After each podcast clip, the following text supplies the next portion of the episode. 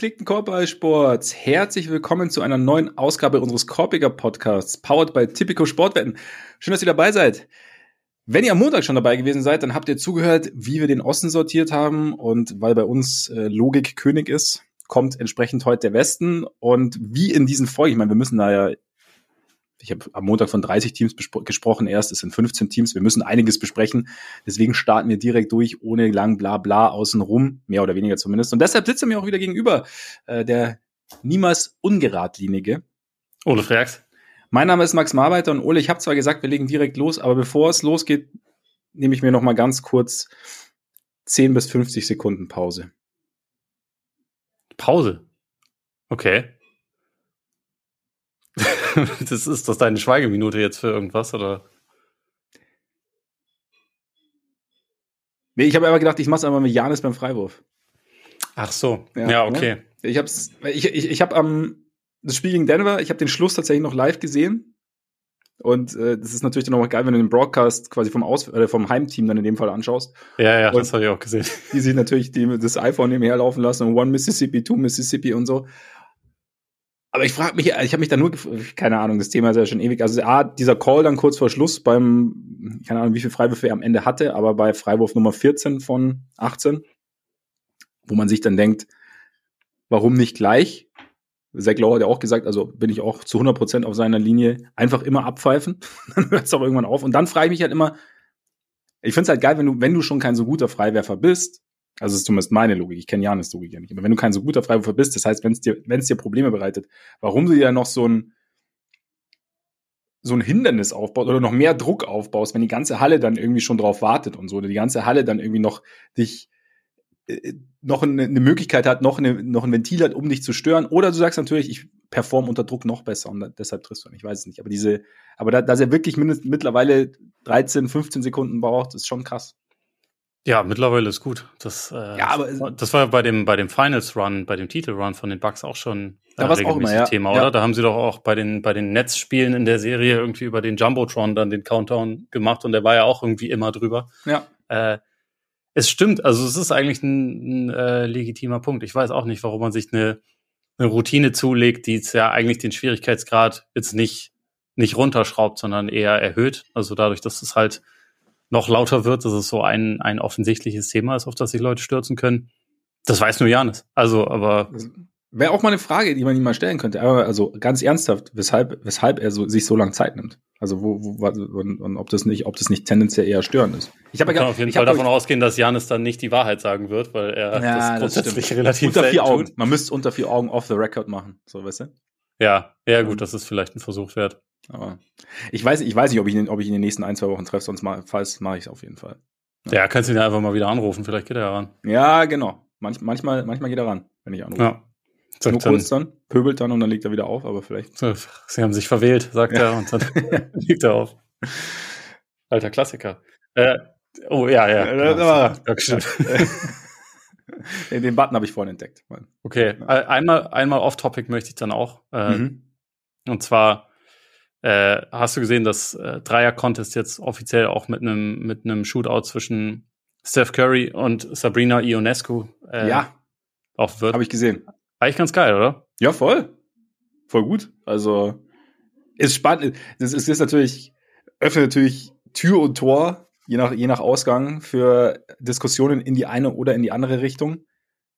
Aber ich find's cool. Also es macht, es, es, es gibt dem Ganzen nochmal irgendwie eine neue Komponente und eine, und eine zusätzliche, zusätzliche Würze. Und, und, warum nicht? Also. Ich finde sowieso, dass es auch äh, eigentlich Sinn ergibt, diese ganzen Contests auch mal ein bisschen, bisschen zu öffnen. Ja, also auch den, auch so mit dem Dunk-Contest, weil das halt einfach irgendwie. Für uns meinst du jetzt?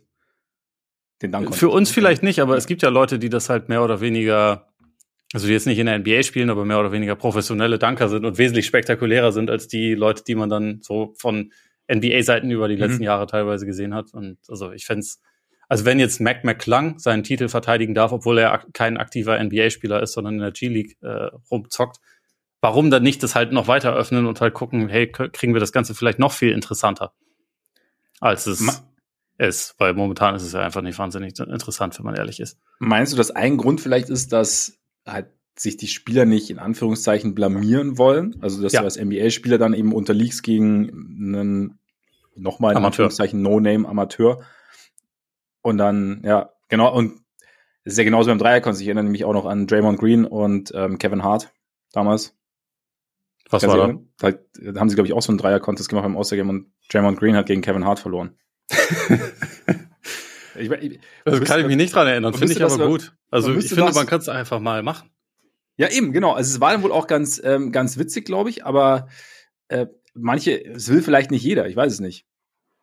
Ja, deswegen finde ich es ja von Curry sympathisch, dass er halt einfach sagt, ja. so, äh, also klar, ist natürlich auch Marketing-Event, aber es ist es ja alles. Ja. Ähm, und insofern, warum das nicht einfach machen? Warum nicht das, das Selbstbewusstsein haben? Wenn er verliert, ist auch, ist auch okay. Wenn er gewinnt, ist auch okay. Also, dann hat er immer noch. Es ist ja, es ist ja sonst auch nicht so, dass, dass der beste Dreierschütze, also derjenige, der den, äh, den Dreier-Contest gewinnt, der gilt ja jetzt sonst auch nicht zwingend als der beste Shooter aller Zeiten. Also es ist ja nicht so, dass Curry den die letzten 15 Jahre am Stück immer gewonnen hätte. Ja. Das ist ja, also, das ist genauso mit einem, mit dem Dunk-Contest, aber da ist ja also auch seit Jahren so, dass die Stars halt einfach nicht mehr mitmachen, weil sie sich nicht blamieren wollen. Das ist ja der Hauptgrund dafür, schätze ich mal zumindest. Ja, und es ist eine gewisse, meinst ist, ist es wirklich so eine Belastung? Man spricht ja auch immer so ein bisschen von einer Verletzungsgefahr. Aber das halt Nee, das glaube ich nicht. Ich glaube, das ist halt eher so das Thema Kreativität. Mhm. Ähm, und also ich meine, es ist ja auch so, man hat halt, glaube ich, so ziemlich alle Dunks schon gesehen. Es ist sehr schwer, da nochmal irgendwas neu zu machen, was halt noch ja. nicht gesehen wurde. Und wenn man, wie zum Beispiel LeBron, der zehn Jahre lang am Stück angebettelt wurde, dass er da doch mal mitmacht, weil er einfach der größte Star ist. Wenn der nicht denkt, hey, mir fällt irgendein richtig geiler Dank ein, den ihr noch nie gesehen habt, kann ich verstehen, was, dass er nicht mitmacht. Ja. Aber das ist halt dann, ja, das, was äh, letztendlich da, dazu führt, dass so Dank-Contests von G-Ligern und äh, Fringe-Rotationsspielern äh, ausgetragen wird und man sich am Ende nicht wirklich dran erinnert. Also könntest du die letzten fünf Dunk, äh, Slam Dunk Contest Champions aufzählen? Oder die letzten drei? Mal kurz überlegen. Mike McClung. Ähm, ja, den habe ich dir ja schon gesagt. Ja. oh, er war es davor. Nee, ich kann. Das ist, siehst du, das ist mein Punkt. Ich kann es nämlich, glaube ich, auch nicht. Und äh, das wäre früher anders gewesen. Früher das war da schon der Begeisterungsfaktor früher. größer, aber auch weil die Spieler halt einfach eine, einen anderen Stellenwert hatten oft. Ja, und, und, und ich meine, Levine gegen Gordon Part 2, glaube ich, wäre auch nicht mehr das Gleiche. Also, die haben zu viele Kilometer mittlerweile in beiden. Also, ja, ja. Also aber ich meine, das, das waren, das waren halt so die letzten richtig monumentalen. Ah, der war schon, ah, der war schon sensationell. Also der war, da waren auch diverse neue neue Geschichten dabei oder halt. Ich meine, Aaron Gordon ist wahrscheinlich auch ein Top 5 Slam Dunk Contest Performer all time und hat ihn dann beide Mal ja nicht gewonnen, ne? Ja. Aber, ähm. Das Geilste ist dieses Bild, also über das Magic, quasi sitzend über das Magic-Maskottchen springt. Das, dieses äh, Bild, wo er so in der Luft steht und der Ball so, den Ball so unter seinen Beinen hat, die, die Beine angewinkelt, überragend. Also. Ja. Ah, naja, wie gesagt, ich wollte auch meinen Off-Topic-Moment. Ja, ja. sehr gut, sehr gut. Ist angekommen, ist angekommen. Jetzt noch ganz kurz, wir müssen ein bisschen, es gibt ein bisschen Verletzungen. Also Julius Randle, haben wir am Montag drüber gesprochen, wissen wir mittlerweile mehrere Wochen. Ja. Ungünstig für die Knicks. Wird jetzt, wird jetzt interessant, je nachdem, ob sie auch noch Richtung, Richtung Trade. Da wird, ganz kurz, jetzt kommen wir ein bisschen mehr off-Topic, aber weil ich, weil ich es wirklich interessant fand, ähm, bei ESPN gab es irgendwie, haben sie so ein bisschen Trade, also Trades, die sie sich, die sie sich wünschen, aufgeschrieben. Und Bobby Marks hat Mikael Bridges zu den Knicks. Also er hat auch gesagt, das ist quasi unmöglich, dass es passiert, auch weil die Nets laut äh, Wojnarowski um Bridges aufbauen wollen. Aber quasi Proposal war dann auch Bridges für Evan Fournier, Quentin Grimes und ich lese jetzt nicht jeden einzelnen vor, aber eine Armada an First Roundern. A, wäre das ein Angebot, bei dem die Nets schwach werden sollten, ange an, abgesehen von der Tatsache, dass Bridges dann einfach über die Bridge nach. das gibt's heute den, wahrscheinlich ziemlich oft, oder? In den Garten ziehen würde. Ja. Ähm, und ja, aber wäre das was, wo du sagst, also genau, sollten die Nets schwach werden, wenn es wirklich, also sind, glaube ich, mehrere, so fünf First Rounder oder so sind, sind mit drin und wäre es jemand, der den Knicks dann wirklich weiterhelfen würde und das Roster noch mehr ausbalancieren würde. Also es würde die Knicks noch besser machen, als sie gerade sind, halt um noch einen sehr guten Spieler ergänzen, aber meiner Meinung nach nicht um genau den Spieler, den sie jetzt brauchen, um den nächsten Schritt zu machen. Und deswegen würde ich nicht sagen, dass das der, der Typ ist, für den sie ihre Pick Armada opfern sollten. Mhm. So, weil ich eher denke, das muss eigentlich ein dynamischerer Offensivspieler sein, den sie da noch brauchen, weil es halt, mhm. also ich meine, jetzt ohne Randall dann eh, aber selbst mit Randall ist es ja so, dass Jalen Brunson sich schon sehr abhebt vom Rest des Teams in, in Sachen Shot Creation. Ich glaube eher, dass es halt so jemanden, also eine größere Version davon, jemand, der halt auch noch wirklich Offense initiieren und schultern kann, dass es sowas eher noch braucht als jemanden, der halt so König der 3D ähm, Wings ist, der also natürlich auch ein bisschen Eigencreation hat, aber du weißt, was ich meine, der ja, eigentlich ja, eher ja. so drittes Glied in der Offense ist. Da würde ich sagen, das wäre nicht der Typ, den, den die Knicks jetzt am dringendsten brauchen. Und abgesehen davon gab es zwischen den Nets und Knicks, glaube ich, seit den frühen 80ern keinen Trade mehr. Ja, das stimmt, genau, ja, ja. Ist, ist ewig. Aber aus Netzperspektive würde ich es wahrscheinlich machen, weil fünf Erstrunden-Picks äh, für, ja. für Michael Bridges, der ein sehr guter Spieler ist, aber wie gesagt, nicht unbedingt der Typ Franchise-Player, ist jetzt nicht verkehrt. Ja. Ja, eher typ, äh, typ Paul George wahrscheinlich dann für die, für die Knicks. Das wäre ein Traum, ja. Dann, das wäre wahrscheinlich, also so, wenn man sich einen schnitzen könnte, wäre das ziemlich perfekt, würde ich sagen. Ja. Ist schon auch geil, wie Paul George irgendwie sneaky, wenn er, wenn er fit ist, einfach Jahr für Jahr performt. Ne? Er, ist, er ist nicht mehr so auf dem ja. Radar wie früher, aber er ist einfach eigentlich immer gut, wenn er spielt. Ja, und ich mag, also auch wenn man sich sein Resümee so anguckt, der hat halt in der Ära mit Durant, LeBron und Kawhi gespielt, deswegen geht man dann halt leicht ein bisschen unter, aber wenn man jetzt danach guckt, welche Forwards willst du über die letzten Jahre haben, dann er ist ja immer die Antwort nach den dreien. Ja. Eigentlich. Und halt schon konstant war, äh, zu Beginn seiner Karriere defensiv noch besser, als er, als er jetzt ist, aber er ist immer noch gut so und halt einfach ein sehr guter, variabler Offensivspieler, den du jetzt vielleicht nicht zwingend als deinen Franchise-Player Nummer eins haben willst, aber so als zweiter Spieler ist er dann wiederum schon fast überqualifiziert und halt auch jemand, der einfach alles machen kann. Ähm, und insofern, ja, hat er schon seinen Wert. Ist halt immer, ist er dem mehr verletzt oder relativ, also zumindest oft genug. Ja. Aber ist ja trotzdem jemand, der auch jetzt schon, wenn er jetzt morgen aufhören würde, in der Hall of Fame landen würde. Da muss man sich nichts vormachen. Ja, zu 100 Prozent. Und wer weiß, vielleicht, vielleicht reicht es ja für die Meisterschaft dieses Jahr. Man es könnte es sein. Es ist nicht ausgeschlossen. Es ist nicht ausgeschlossen. Da werden wir gleich noch drüber sprechen. Vorher noch ganz kurz, aber Embiid, hast du es gesehen? Äh, ich habe die Szene gesehen, ja. Sah, sah ungut aus. Also die Kombination aus viel Gewicht auf dem überstreckten Knie und äh, dann auch die, die Reaktion von Embiid. MRA war jetzt noch nicht.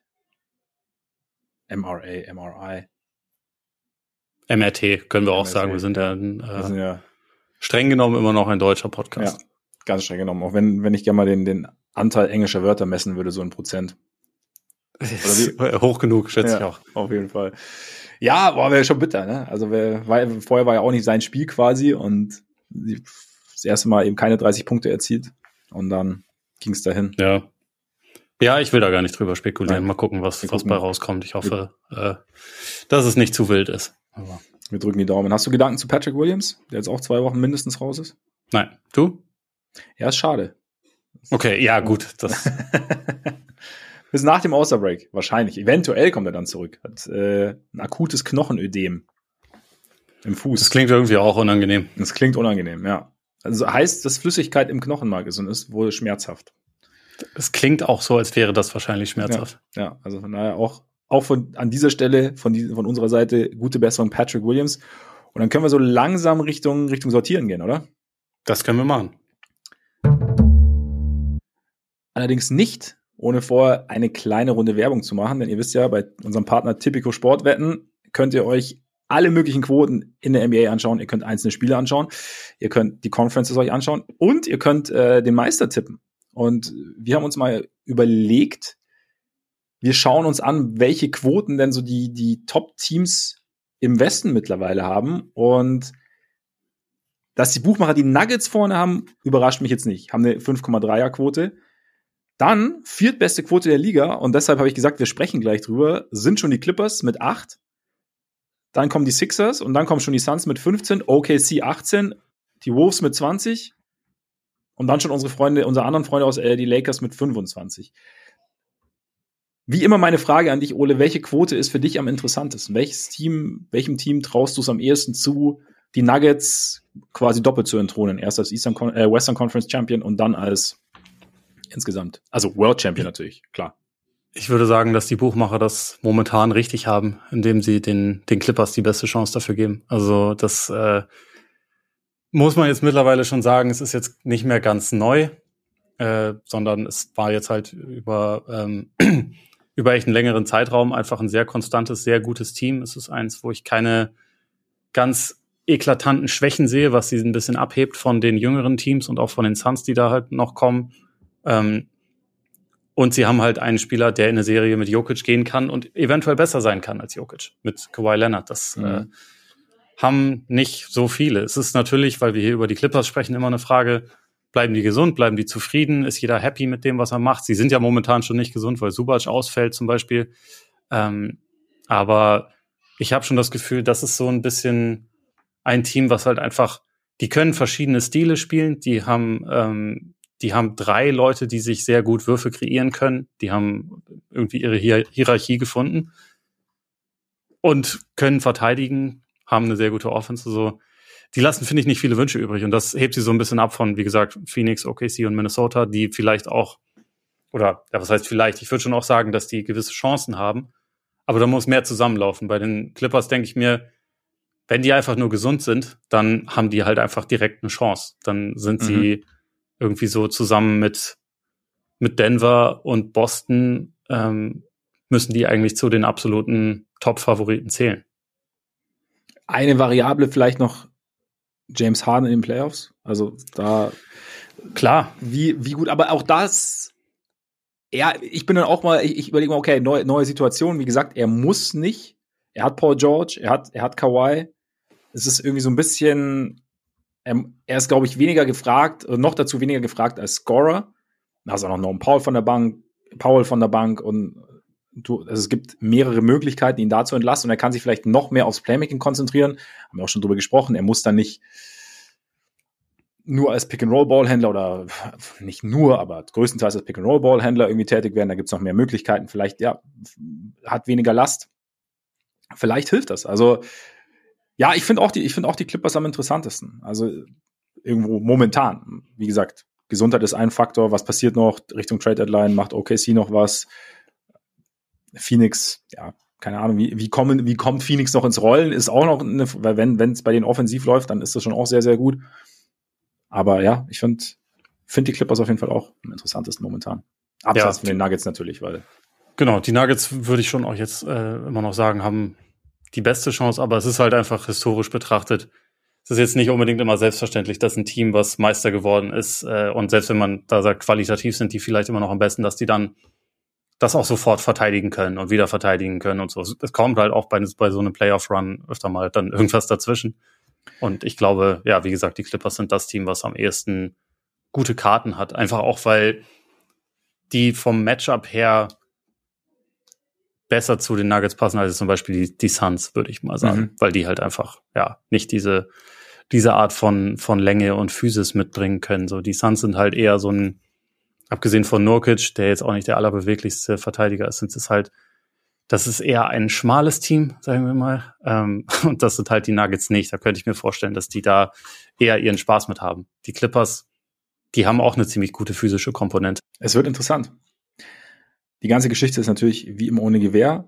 Und bevor wir weitermachen, hört euch noch folgenden Hinweis an. Freunde, und nicht vergessen, 18 plus, erlaubt nach Whitelist, Suchtrisiko, Hilfe unter bovai.de. Und damit zurück und direkt natürlich wieder äh, zu den nicht ganz so guten Teams der Conference. Wir fangen ja immer unten an. Und wie groß ist dein unteres, unterstes Tier und welche Teams sind drin? Äh, es sind drei Teams drin und die unterscheiden sich aber auch ein bisschen voneinander. Also ich habe es äh, nicht in diesem Jahr genannt und äh, eigentlich sind da aber zwei Teams drin, wo es halt auch dann ziemlich direkt bedeuten könnte, vielleicht aber im nächsten Jahr.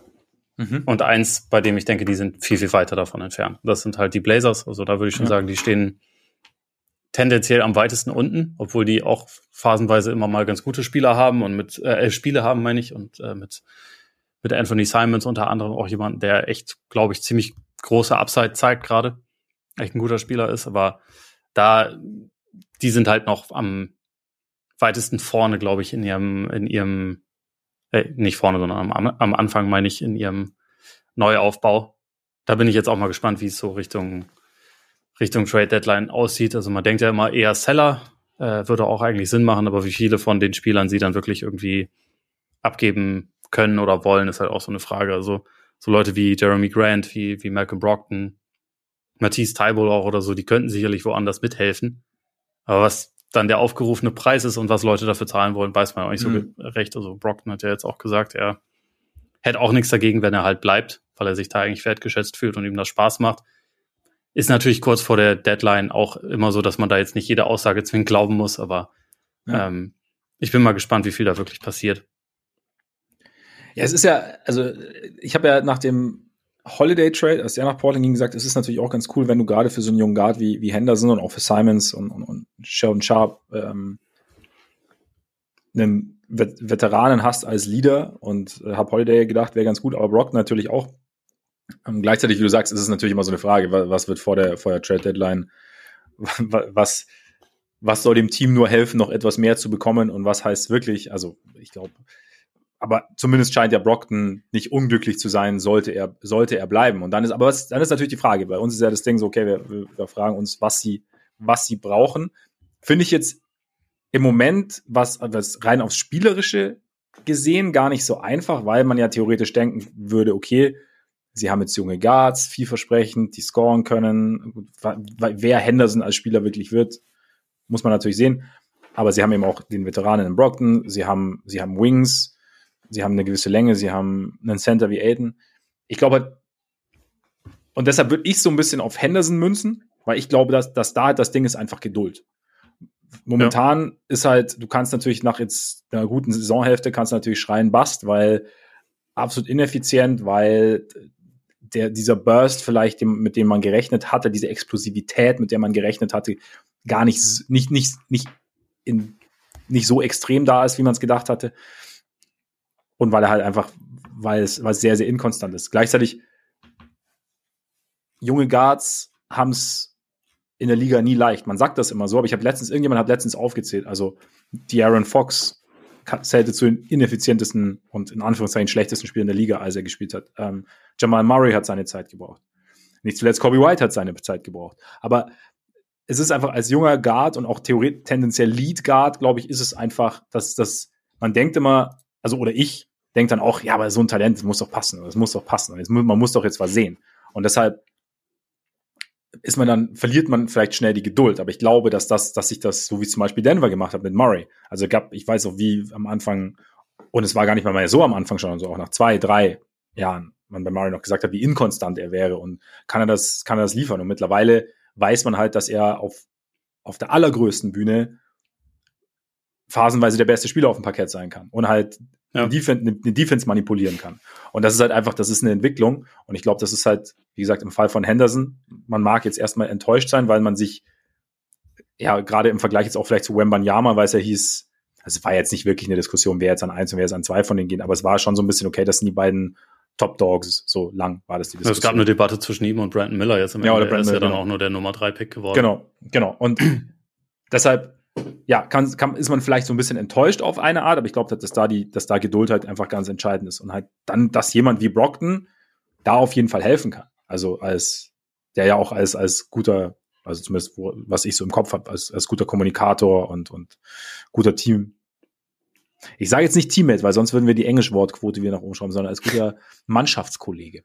Ja, Mannschaftskamerad. Genau. Kamerad, richtig, ja. Kamerad, ja. Genau, und von daher, also, ja, das wäre so mein Ding für Portland. Ja, ich würde da auch nichts überstürzen. Also, ich glaube nicht, dass sie jetzt irgendwie äh, ganz, ganz große Needs adressieren müssen, sondern eher, dass es halt so ist, wenn jetzt irgendwie super Angebote für Veteranen reinkommen, dann kann man das machen. Ja. Äh, und halt schauen, dass man irgendwie seine, seine Asset, äh, Dichte noch etwas dichter gestaltet und sich da halt irgendwie noch was mit ranholt. Aber äh, ja, ich denke mal, irgendwie in die, in die Richtung wird es wahrscheinlich gehen. Einen Abnehmer für DeAndre Ayton werden sie wahrscheinlich nicht finden. Das wäre langfristig wahrscheinlich auch nicht schlecht, weil der, also der, den finde ich schon echt ganz schön enttäuschend. Aber naja. Lag es nicht an Phoenix oder was? Nee, zumindest nicht komplett. Also ich, ich wüsste gerne, was mit dem Spieler passiert ist, der 2021 da in den, in den Playoffs echt gut war. Ja. Also immerhin mittlerweile 1,4 Freiwürfe pro Spiel. Er hat über einen geschafft. Aber nicht weit. Schallmauer. Schallmauer. ja. Das ist irgendwie schon ganz schön dürftig. Aber naja. Ja, es ist schon ein bisschen, ist schon ein bisschen so ein Mysterium irgendwie. So, wenn, wenn, also allgemein, wenn Spieler so, also auch schon sich auf dem ganzen, auf dem großen Parkett irgendwie bewiesen haben und dann auf einmal ja. Er hat neulich halt auch in einem Interview gesagt, dass er nichts mehr zu beweisen hat, dass er ein Max-Player ist und auch wieder einer sein wird und so, wo ich mir dann halt auch denke, ja, aber irgendwie sagt mir das auch fast alles über dich, was ich wissen Ja, ja, genau. Das war, das, ich wollte auch, das ist eigentlich auch eine Erklärung für die ganze Ja, ja, das erklärt also, wirklich ja. einiges. Aber es ist halt irgendwie traurig, weil der ja schon gute Anlagen hat und ein, ja. äh, also ein viel, äh, viel wichtigerer Spieler sein könnte, als es ist. Aber naja, so viel zu DeAndre Ayton. Dann die Spurs sind wahrscheinlich noch mit drin. Die Spurs sind da noch mit drin. Ähm, ja, äh, weil ich das zwischendurch immer mal wieder mache, äh, Line-Up-Daten von den Spurs mir angeguckt. äh, laut Cleaning the Glass Lineups mit Wemby auf der 5 und Trey Jones auf der 1. Jetzt mal ganz vorsichtig äh, tippen, was für Net-Rating die haben. Plus 9. Nicht schlecht. Plus 10. Ah. In, äh, also 860 Possessions, also jetzt auch nicht nix. Ist nicht so viel, wie es sein könnte, aber es ist nicht nix. Äh, Offense im 78. Perzentil, Def Defense im 91. Perzentil, also ja, krass. Letztendlich ist das einfach ziemlich überragend und äh, Wembanyama auf der 5 ist äh, einer der 30 besten Spieler der Liga eventuell. Also ich, ich weiß nicht, wo genau man den jetzt einsortieren muss, aber er ist unfassbar. Mhm. Äh, auch in einem Minutenlimit. Äh, ich weiß nicht, ob du seinen Sham-God gesehen hast, wie er an Rudi Gobert vorbei ist. Nee. Ähm, also dann, dann musst du dir das unbedingt ja, noch angucken. Ja. Es, es sollte nicht passieren, dass jemand, der so groß ist, so beweglich ist, solche Moves drauf hat. Mhm. Ähm, auch neulich in diesem äh, Spiel gegen, gegen die Sixers, wo Embiid seine 70 Punkte gemacht hat, äh, Wemby hatte da auch so ein paar Moves drin, unter anderem einmal, wo er aufpostet gegen Embiid und dann einfach so mit, seinen, mit seinem Arm so unter Embiid ganz geduldig durch und den dann halt so reinflippt. Und dann auch so denkt, das, so spiele ich halt auf einen Kinderkorb. Ne? Also, ja, mit, ja. naja, das, das sieht halt einfach ziemlich, ziemlich wild aus. Der ist jetzt schon unfassbar gut und ich, also, was ich mir bei den Spurs halt frage, hätten die dieses Jahr schon ein Play-in-Team sein können, wenn sie es von Beginn an voll drauf angelegt hätten? und halt ihn mhm. auf die 5 mhm. gepackt hätten, nicht mit Sohan irgendwie erstmal und ohne Point Guard die ganze Zeit gespielt hätten, sondern mit Point Guard, mit, mit äh, Victor auf der 5 und naja, vielleicht der einen oder anderen Transaktion, die das Team wirklich hätte ein bisschen besser machen können. Ähm, ja. Und ich glaube schon. Ich glaube, der Typ ist tatsächlich einfach so, also die Bilanz, die das Team hat, wird ihm und wie gut er ist überhaupt nicht gerecht. Und äh, deswegen glaube ich, dass es da halt relativ schnell bergauf gehen wird nächstes Jahr dann. Aber deswegen sind sie jetzt auf jeden Fall noch in dem Tier drin. Aber ich bin, ich bin sehr gespannt, wie schnell das bei den Spurs geht und denke, es wird ziemlich schnell gehen. Und auch, also jetzt Richtung Deadline, die müssen jetzt natürlich nicht irgendwie jemanden für zwingend, der gewinnt uns jetzt diese Saison noch sechs Spiele oder so mhm. äh, traden, aber sie sollten auf jeden Fall gucken, dass sie Leute identifizieren, die halt vielleicht Long-Term-Fits neben ihm sein können. Weil da sind sie sicherlich noch nicht wahnsinnig weit. Sie haben ja unter anderem auch immer noch nur einen Point Guard im Kader. Da könnten sie gerne gucken, ob sie noch einen mehr kriegen. Ähm, und auch sonst halt mal so ein bisschen sortieren. Aber ich glaube, mit dem als Kernstück kann das relativ schnell, äh, relativ weit nach oben gehen. So, ich, äh, ich staune einfach nur jedes Mal, wenn ich ja. den spielen sehe. Gerade, gerade seitdem er halt der einzige Big auf dem Court ist. Ja, es ist schon, es ist schon, ja, das Gesamtpaket, wir haben es oft genug gesagt, aber diese Länge, Beweglichkeit und so und dann noch das Gefühl fürs Spiel ist schon, ist schon Wahnsinn. Und was hältst du denn von den Murray-Gerüchten? Ja, ist so ein bisschen, bisschen die Frage. Also grundsätzlich finde ich es also ja nicht verkehrt, sich, ja, ja, äh, grundsätzlich, grundsätzlich finde ich es nicht verkehrt, sich um einen, um halt einen Veteran auch mit einem gewissen Profil da zu bemühen. Ähm, Jetzt in dieser Saison trifft er den Dreier sehr gut. Das war halt vorher in seiner Karriere nicht der Fall. Wenn man jetzt davon ausgehen kann, aber ich glaube, hat jetzt Klick gemacht und jetzt okay, ist er richtig. Ja, okay ist äh, ja. also okay ist das eine. Also ja. ist jetzt nicht der der klassische Floor Space, aber wenn ja. er das jetzt gelernt hat, dann ähm, dann ja vielleicht. Warum nicht? Das war immer die Frage, was wie viel man dafür abgibt. Sie haben ja ziemlich viel für ihn bekommen damals. Äh, deswegen wird Atlanta, weiß ich nicht, vielleicht äh, in den Verhandlungen mit ihm auch ein bisschen, bisschen Dollar sein. Ja. Ähm, aber ja, grundsätzlich finde ich es jetzt nicht vollkommen verkehrt, auch wenn das jetzt nicht der Typ klassischer Floor General oder irgendwas ist, mhm. aber das wird ja bei den, bei den Spurs der Zukunft wird ja nichts klassisch funktionieren, weil nee. die halt beim Banyama haben. Ja. Und da kann man ein bisschen, ein bisschen wild werden. Ja. Vielleicht wird es doch noch Jeremy Sohan oder. Der wird, also der kann ja schon eine Rolle spielen. Er ja. soll halt nicht unbedingt Point Guard spielen, aber also äh, in, in anderer Rolle kann das ja schon, kann das ja schon gut gehen. Ich bin halt gespannt, wie sie irgendwie mit, also ja, mit Sohan und auch äh, Kelden Johnson umgehen, ob sie da denken, dass das passt langfristig. Bei Vassell mache ich mir da keine Sorgen. Ich meine, der hat ja auch schon seinen, seinen Vertrag bekommen und der ist halt einfach so ein guter Shooter, dass es auch, also ja, einfach passt. Er gibt ja auch einfach Sinn. Aber alles andere bin ich halt noch total, total gespannt, wie sie das, wie sie das auffüllen und weiter mhm. konstruieren werden. Ja, ist, also ich habe mein Tier war Projekt, waren Spurs und Blazers und aber halt auch, wie du sagst, also auf, auf wahrscheinlich zwei Timelines unterwegs. Und da, ja, also Spurs ist schon, ist schon ein schon faszinierend, wie groß der Sprung einfach war, dadurch, dass sie jetzt Trey Jones, also dass sie halt Wembanyama A auf die 5 gestellt haben und B einen Point Guard an die Seite gestellt haben und was dann halt noch ist, wenn du, und jetzt nichts, überhaupt nichts gegen Trey Jones, aber wenn du dann halt da noch, noch ein, zwei Kaliber drüber bist oder. Einen überdurchschnittlichen Point Guard hast. Ja, ja, genau, also dann, und es könnte ja durchaus sein, dass es auch für einen Point Guard interessant ist, mit, mit Wembanyama dann, dann zusammenzuspielen.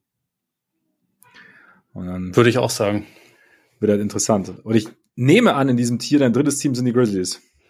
Die sind da auch drin, ja. Und auch ein Team, was eigentlich natürlich viel besser sein sollte, als es gerade ist, aber ja, aus anderen Gründen. Ja, bei mir haben sie deshalb ein eigenes Team, äh, eigenes Tier, das heißt Waiting for Jar, and Desmond, and Steven, and Brandon.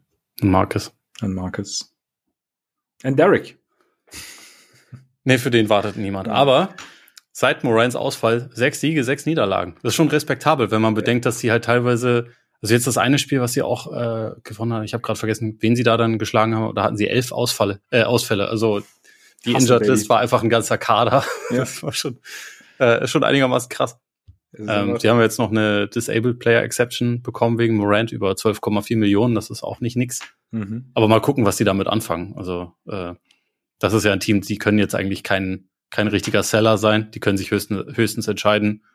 Smart wissen wir nicht, wie gut er zu den anderen passt. Den den könnten wir jetzt abgeben, aber ansonsten ist das ja eigentlich der Großteil von dem Kader, den sie haben, den wollen sie ja wahrscheinlich auch länger haben. Vielleicht finden sie noch jemanden, der irgendwie langfristig so eine so eine Wing-Ergänzung sein kann oder auch oder auch jemanden, der mehr als eine Ergänzung sein kann. Ich würde sagen, das ist schon eine Prio für sie. Aber ja, schon wie sie, Thema, ne? Ja, aber wie sie dorthin kommen, bin ich auch nicht so sicher. Irgendwie ist es halt einfach das das äh, verfluchte Jahr für Memphis. Ja, ja. Ja, vielleicht, wer, wer weiß, vielleicht ist ja bei diesen ganzen High-Energy-Kollegen ist ja einer dabei, der sich langfristig irgendwie festspielen kann oder der, der sie auch langfristig weiterbringt. Ja, ja, kann sein. Also ich meine jetzt auch, äh, sie haben ja, sie laufen ja jetzt im Moment mit drei Jacksons auf. Also Jaron Jackson kannten wir schon, aber Gigi Jackson und Vince Jackson, die haben ja teilweise richtig gute Spiele. Also kann, kann Jackson gut sein. Five? Incoming? Äh, Jackson 5? Vielleicht ja. brauchen sie noch mehr, ne? Also Isaiah äh, Coach Jackson, Mark Jackson. Reggie Jackson. Reggie Jackson. Hm. Steven Jackson, Jackson, als, als GM. Hm? Steven Jackson als GM. Jackson, ja. Auch interessant als GM auf jeden Fall. ja, klar. Ist ein Enthusiast. Ja. In vielerlei Hinsicht.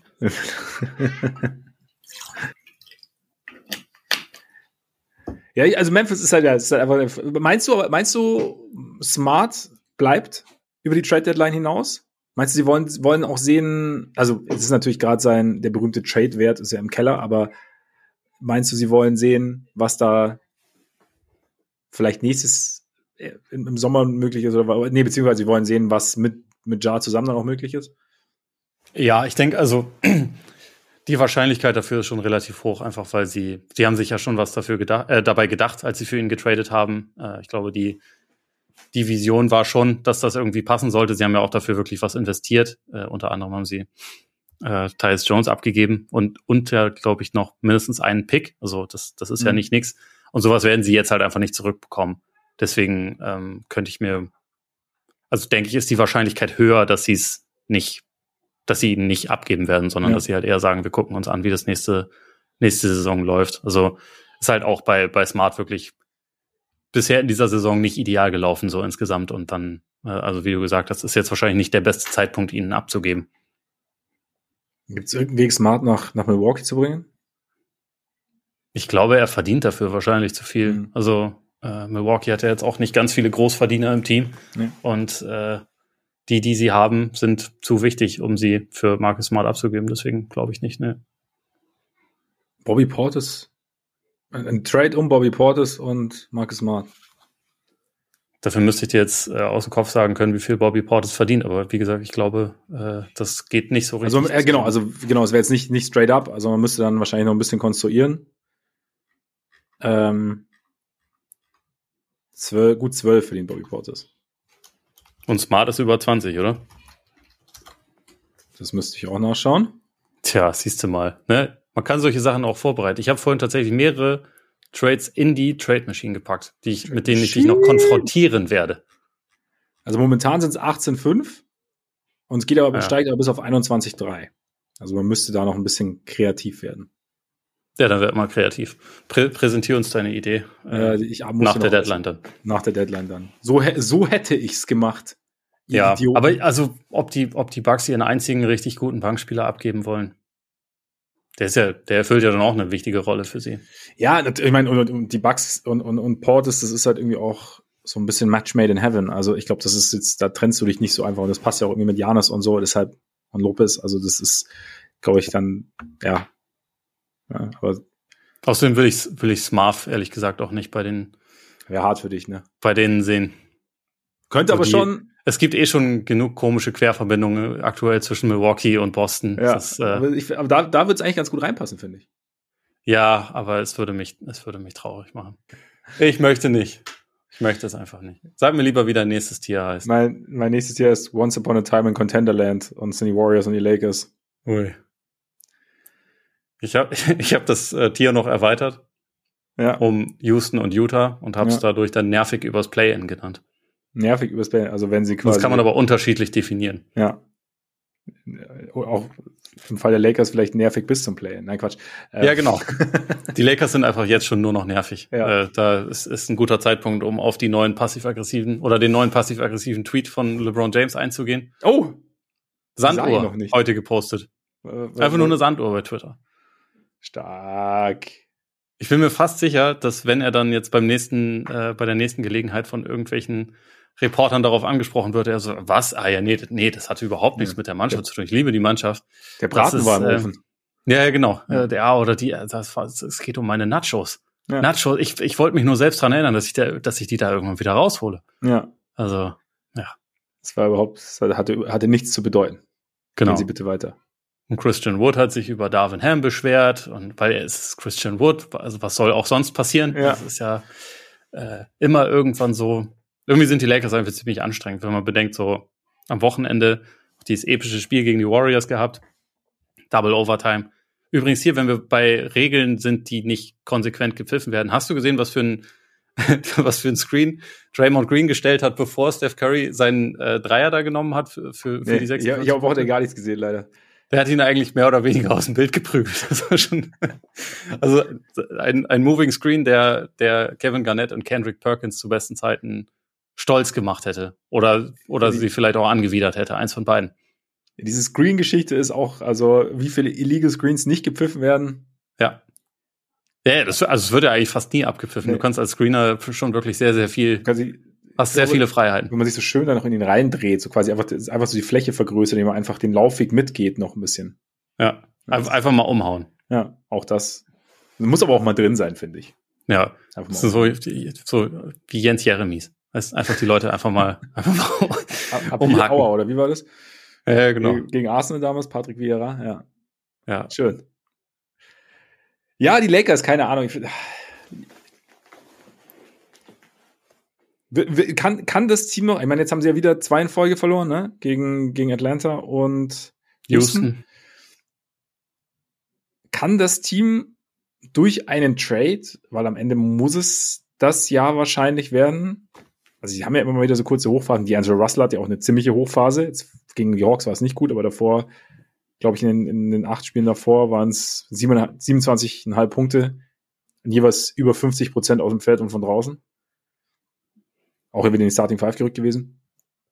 Aber kann, also gibt, gibt's, gibt's die Lösung dieses Jahr? Ist es, oder ist es für die Playoffs gar nicht so cool, dass, dass Davis so viel spielt, weil der schon so viel Energie in der Regular Season lässt? ist es ist die Defense auch eben nicht mehr so gut, dass sie diese Offense kaschieren kann? Im Moment ist das äh, also der einzige Grund, warum man sagen könnte, kann noch klappen, ist, wenn man aufs letzte Jahr verweist und da halt sieht, okay, da war das Team eigentlich ja. auch ziemlich, ziemlich mies bis zur Deadline.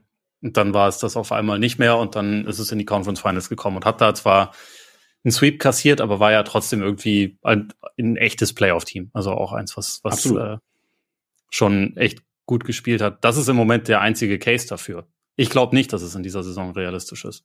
Habe ich letzte Saison fairerweise auch nicht geglaubt und deswegen habe ich die Lakers noch nicht zu 100 Prozent abgeschrieben, aber zu 99 Prozent. Und äh, ich denke, man kann davon ausgehen, dass es halt eher nicht laufen wird. Also es wird irgendeine Art von Trade sicherlich geben, aber ob es irgendwas gibt, was da jetzt all die Probleme fixen kann und dann irgendwie dafür sorgen kann, dass sie dass sie da wieder richtig mitmischen, dass sie irgendwie noch einen Run hinlegen, weil, also wie du schon gesagt hast, das ist ja wirklich so, dass, dass LeBron und AD bisher eigentlich fast die ganze Zeit halt zur Verfügung gestanden haben. Da kannst mhm. du auch nicht unbedingt darauf zählen, dass das in der zweiten Saisonhälfte die ganze Zeit so ist.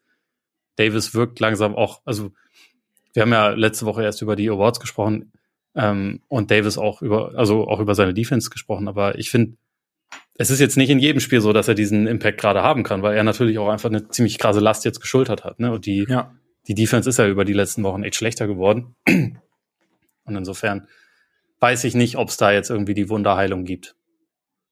Ich glaube eher nicht. Ke Kevin O'Connor hat ja, hat ja gepitcht, dass äh, die Lakers LeBron traden sollen. Huh. Das wäre natürlich auch, äh, auch nochmal eine andere Nummer. Das stimmt. Aber da spielen halt so viele Faktoren mit rein. Also letztendlich, die werden das nicht ohne sein Einverständnis machen. Und ob er sein Einverständnis gibt, weiß ich nicht. Aber wenn er denkt, und das hat ja in seiner Karriere schon ein, zwei Mal die Situation gegeben, dass er dachte, hier habe ich wahrscheinlich mein Limit erreicht, ich möchte woanders hin, weil ich brauche mehr Titel. Es wäre jetzt nicht vollkommen unlogisch, jetzt bei den Lakers zu diesem Schluss auch zu kommen, dass er halt schon gepiekt ist mit dem Team. Also ich meine, sie haben ja auch eine Meisterschaft gewonnen und ja. waren in den Conference Finals letztes Jahr, aber die Wahrscheinlichkeit, dass sie da nochmal drüber hinwegkommen, ist halt nicht so wahnsinnig groß. Insofern, was mit den Sixers? Gut, muss man jetzt vielleicht abwarten, was mit dem Beat passiert, aber. Ja, Brown bei den Sixers, neben dem Beat, Maxi? Wäre interessant, aber was, Können was könnte man machen. Wem, wem geben, kriegen die Lakers zurück? Naja. das ist dann wieder das andere Ding. Deswegen müsste das ja ein, äh, ein Einverständnis sein. Ich habe ja. mir jetzt nicht mehr im ich habe jetzt nicht mehr im De Detail im Kopf, welche, welches Angebot O'Connor da aufgeschrieben hat. Er hat natürlich auch mit den Warriors spekuliert, weil LeBron mhm. ja Draymond und auch Curry mittlerweile liebt. Was nicht immer so war, aber mittlerweile ist es ja so. Ich meine, gut, bei den Warriors kann man halt auch schon sich fragen, ist die Distanz nicht schon viel zu groß? Und wären die mit LeBron dann gut genug, um irgendwie sich nochmal ernsthaft ins Meisterrennen einzuschalten? Ja, ich Bin ich mir jetzt auch nicht so sicher. Und die hätten zumindest einiges abzugeben. Das stimmt, das stimmt. Also das war, also da, da, da käme Talent. Sie sind halt schon echt ja, in der Lost Column auf jeden Fall vier Spiele, viele Spiele den Jazz auf zehn. Also ah ja, ja, die Warriors.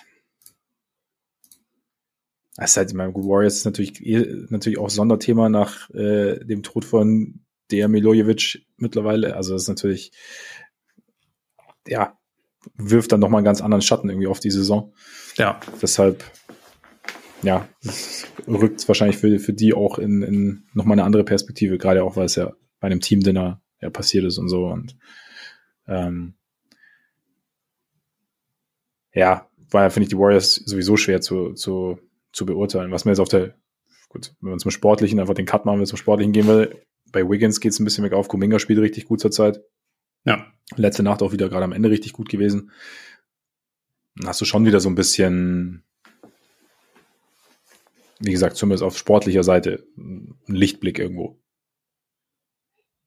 Aber was dann, was dann am Ende aus der Saison wird, ist halt, ist halt schwierig. Dann. Ja, es ist, also ich glaube, das Loch ist halt einfach schon zu tief, um da ja. zu sagen, die können jetzt noch, die können jetzt noch super gefährlich werden. Ich meine, gleichzeitig äh, gehen vielleicht ein paar von diesen Teams, die da jetzt so in der Play-in-Bubble sind, auch das Ganze so an, hey, wenn wir dann in die Playoffs kommen und erste Runde ist dann Minnesota oder OKC, das sind halt Teams, die in den Playoffs noch nichts gerissen haben. Da gehen wir jetzt nicht rein und sind chancenlos oder so.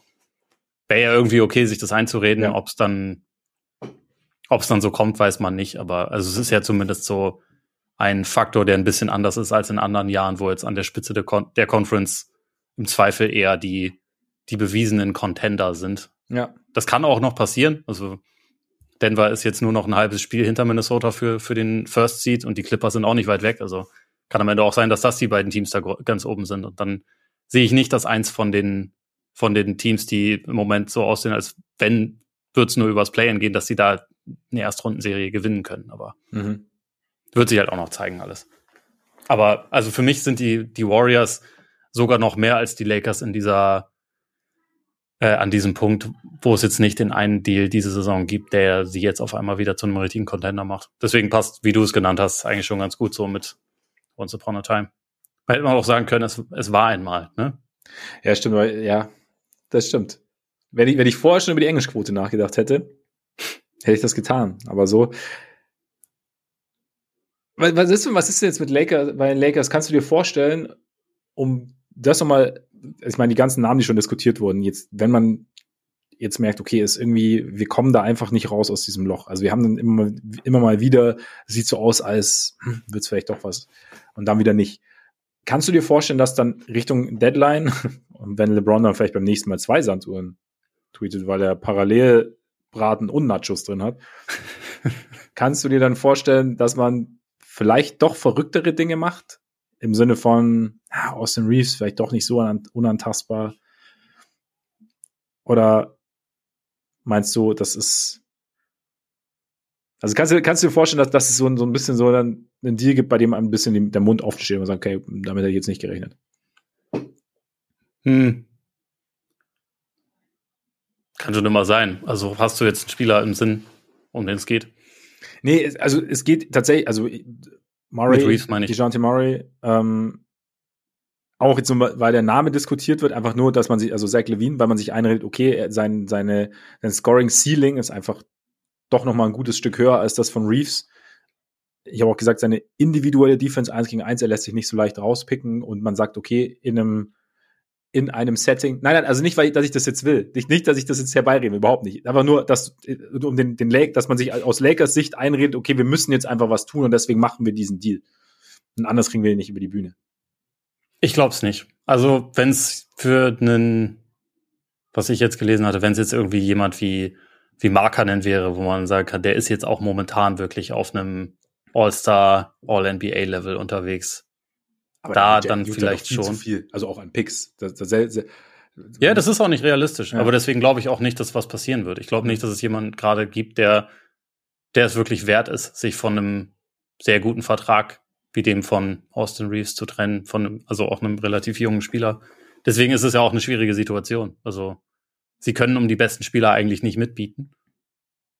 Und um die und um die, wo es realistisch ist, da macht es nicht zwingend Sinn, Reeves überhaupt für abzugeben, weil es vielleicht eher Moves sind, die dich vielleicht ein bisschen besser machen, aber auch nicht gut genug machen. Wie, wie gut sähst du sie denn mit Murray? Statt Reeves oder statt wem jetzt? Wenn sie es irgendwie hinbekommen, statt, statt Russell, also vielleicht ein Drei-Team-Trade oder so. Ein bisschen besser, aber nicht so gut wie jetzt Denver oder die Clippers oder okay. Phoenix oder so. Also ja, nee, das glaube ich tatsächlich einfach nicht. Es ist natürlich auch ein bisschen die Frage, welche Version von Murray man bekommt, weil, äh, also haben wir jetzt auch schon, schon ein, zwei Mal angesprochen, dass halt seine Defense in Atlanta überhaupt nicht mehr auf dem Level ist, wie sie das in San Antonio mal war. Und die, die Hoffnung wäre natürlich, wenn du in ein Team kommst, wo es, wo die Defense nicht scheißegal ist, wie in Atlanta, dass du dich dann auch, äh, dass du dich da dann auch wieder mehr, ähm, mehr drauf fokussierst und da drin halt besser wirst, aber also garantiert ist das halt auch nicht. Nee. Gibt auch Leute, die halt gewisse gewisse Sachen in der Defense über, über die Karriere so ein bisschen ablegen. Ja, möglich. Aber ich finde ich finde schon auch die, den, den Ansatz zu sagen, hey, in einer, in einer anderen Situation, in einer Situation, in der die Defense um ihn herum besser ist, in der, Defense, wie du auch sagst, mehr Augenmerk auf Defense gelegt wird, dass da einfach mehr geht, also da wieder dazu mehr dazu findet. Weil man hat es ja schon gesehen, auch was er kann. Klar, vielleicht hat er was, hat er was abgelegt, aber ja, Ich, ich will, also Murray fände ich schon, fände ich schon interessant, gerade wenn man sagt, okay, er ist wirklich two, ein Two-Way-Player, der verteidigen kann, der einen offenen Dreier treffen kann, der aber auch kreieren kann, der zum Brett kommt. Das wäre natürlich schon jemand, der in Lakers gut zu Gesicht stünde. Wie gut sie dann sind am Ende, wie sehr die Offense dann irgendwie gewinnt, man weiß es nicht. Ja, er ist halt auch jetzt nicht der allereffizienteste Offensivspieler jemals gewesen und das ist in einem ja. Team, was offensiv eh schon herausgefordert ist, nicht geil, aber ich glaube schon auch, dass er von den Leuten, über die man so spricht, wahrscheinlich das größte Upgrade repräsentiert, mhm. das sie kriegen könnten. Ich glaube einfach nur, dass das Upgrade nicht groß genug ist. Ja, können wir vorstellen. Und damit zum, zum nächsten Tier. Ja, bei mir sind noch Utah und Houston da mit drin. Hast du die dann separat gemacht oder? Ja, sind bei mir Play-in reicht fürs Erste. Ah, ja. Also, oder halt, man muss auch gar nicht sein im Falle von Utah, aber ja. Sind aber halt, ich glaube, die Erfahrung ist dann, weil Utah ist dann schon speziell, ne? Weil Markanen hat ja schon ein bisschen mehr gesehen in seiner Karriere. Also es ist aber so, so Leute wie Agbaji oder Keontae George oder so. Walker Kessler. Dann halt mal so eine, so eine Play-in-Erfahrung schadet ja auch nicht in der Entwicklung. Nee, nicht zwingend. Also irgendwie ist das so ein Team, ähm, die können im Prinzip jetzt in jede Richtung gehen. Ja. Die haben wieder irgendwie einen ganzen Haufen von Veteranen, die im Zweifel woanders Sinn ergeben könnten. Also Leute wie, wie Sexton, wie Clarkson, äh, vielleicht Horton Tucker, Olinik, solche Leute, so die, die also da, da könnte es schon Angebote geben und da könnten sie sich auch dazu entscheiden, klar, geben wir ab, so wie sie es ja letztes Jahr auch gemacht haben. Und damit haben sie letztes Jahr absolut ihre Saison sabotiert. Also vor allem dadurch, dass sie halt, dass sie halt Mike Conley abgegeben haben. Und ich glaube, mhm. das hat sie überhaupt nicht gestört, dass sie das sabotiert haben.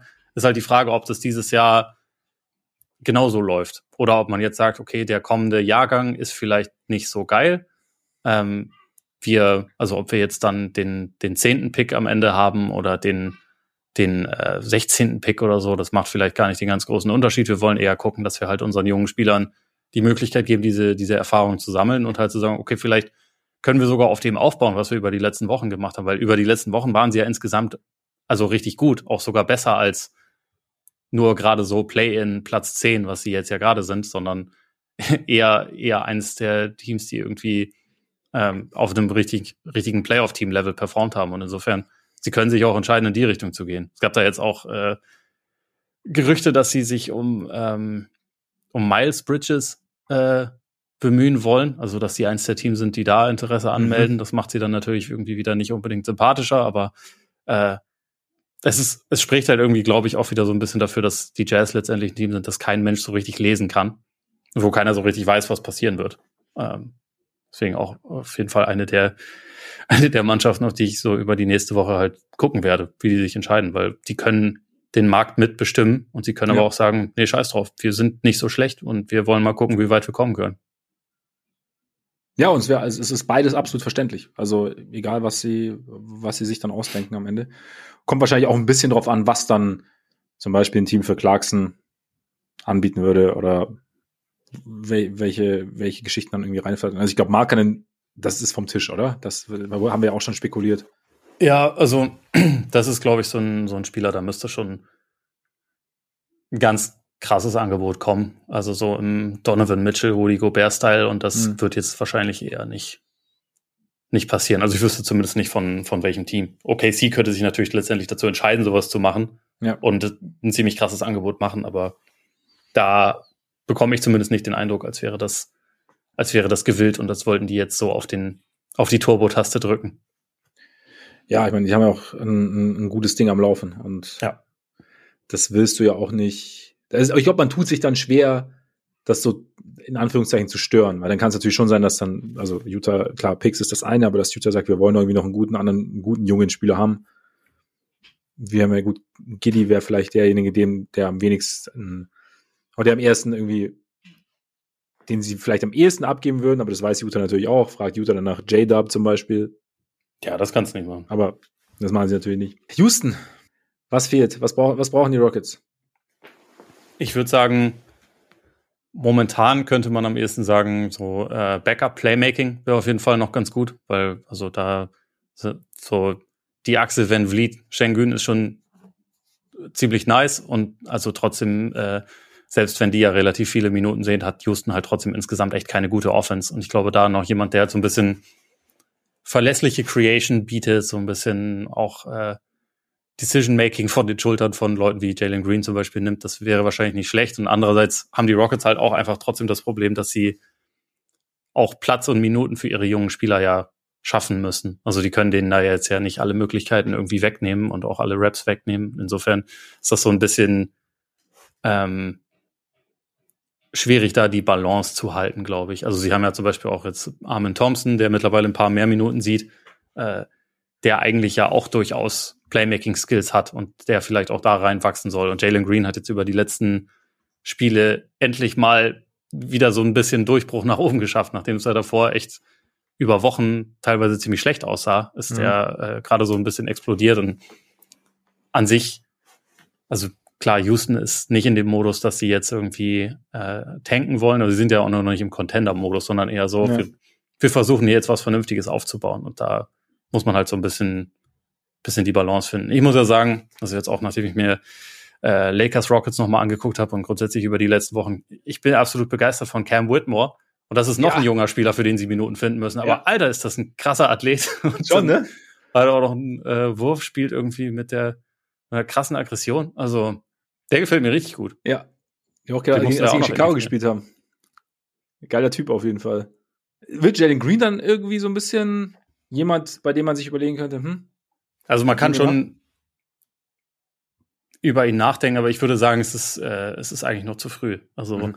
einfach, also klar, er ist jetzt schon in seinem dritten Jahr und ich hätte mir auch schon erhofft, dass er, dass er in diesem Jahr mehr den Schritt zu konstanter, verlässlicher Offensivspieler macht. Den hat er halt einfach noch nicht gemacht, aber es ist halt auch das erste Jahr in seiner Karriere, wo er in einem sinnvollen, organisierten Team spielt. Das mhm. ist, ist was Neues. Ähm, die Umstellung war jetzt nicht von Anfang an leicht, das hat man schon gemerkt. Er hat ja auch weniger den Ball in der Hand, als er das über die letzten Jahre hatte. Das ist vielleicht schon, also man, man muss sich da halt einfach, glaube ich, ein bisschen, bisschen dran gewöhnen. Und ich habe halt bei ihm, also wenn man von ihm die richtigen Szenen sieht oder die richtigen Spiele sieht, da sieht man halt immer noch einen ultra talentierten Scorer eigentlich. Ne? Also der äh, auch einen der besten ersten Schritte der Liga hat, ultra explosiv ist, werfen kann, halt teilweise dämliche Entscheidungen trifft, das muss man schon sagen. Aber die Anlagen sind so gut, dass ich ihn jetzt ungern wegschicken würde. Das glaube wäre auch nicht das Richtige. Ja, würde ich jetzt mitgehen. Also wir sind ja, also ist ja auch ein junger Guard sozusagen. Klar, jetzt nicht nicht dein Point Guard, aber trotzdem. Und da eben, wie du sagst, also man, man, man sieht es immer wieder und dann tue ich mich dann auch schwer zu sagen, okay, im dritten Jahr, er kriegt es nicht mehr zusammen. Also, sondern es kann ja dann auch sein, dass du dich dann hinterher ziemlich ärgerst, so wie bei den Kates dieser Welt und so, wenn du sagen würdest, ja, nee, ist noch nicht, bis jetzt läuft's nicht und das läuft auch bis zum Ende nicht. Von daher, ja. Nächstes Tier, wir müssen weiter. Nächstes Tier heißt bei mir äh, Playoff-Teams mit Fragezeichen. Mhm. Da sind drin die, die Mavs, die Kings und die Pelicans. Mhm. Ähm, mit wem willst du anfangen? Oder also hast du die auch zusammen gruppiert oder? Ich habe sie auch genauso zusammen äh, gruppiert, gruppiert. Gruppiert. Äh, Playoffs müssen es sein, habe ich gesagt. Sie müssen in die Playoffs quasi, aber ich weiß nicht, was mehr drin ist. Also ich glaube vom, vom selbst, also es ist, also nur Play-in reicht nicht dieses Jahr. Und ich weiß nicht, ich finde die Pelicans fast am spannendsten, weil sie erstens da sie dieses Superstar-Versprechen rumlaufen haben, zweitens sie eigentlich ein ziemlich gutes Team sind, sie drittens wahnsinnig inkonstant sind. Sie sind eigentlich total tief. Sie haben auch theoretisch nicht ganz in der Fülle wie OKC, aber sie haben auch diverse Picks, die sie für mögliche Deals anbieten können. Ja, und sie haben halt ganz, ganz wenige Two-Way-Player. ja.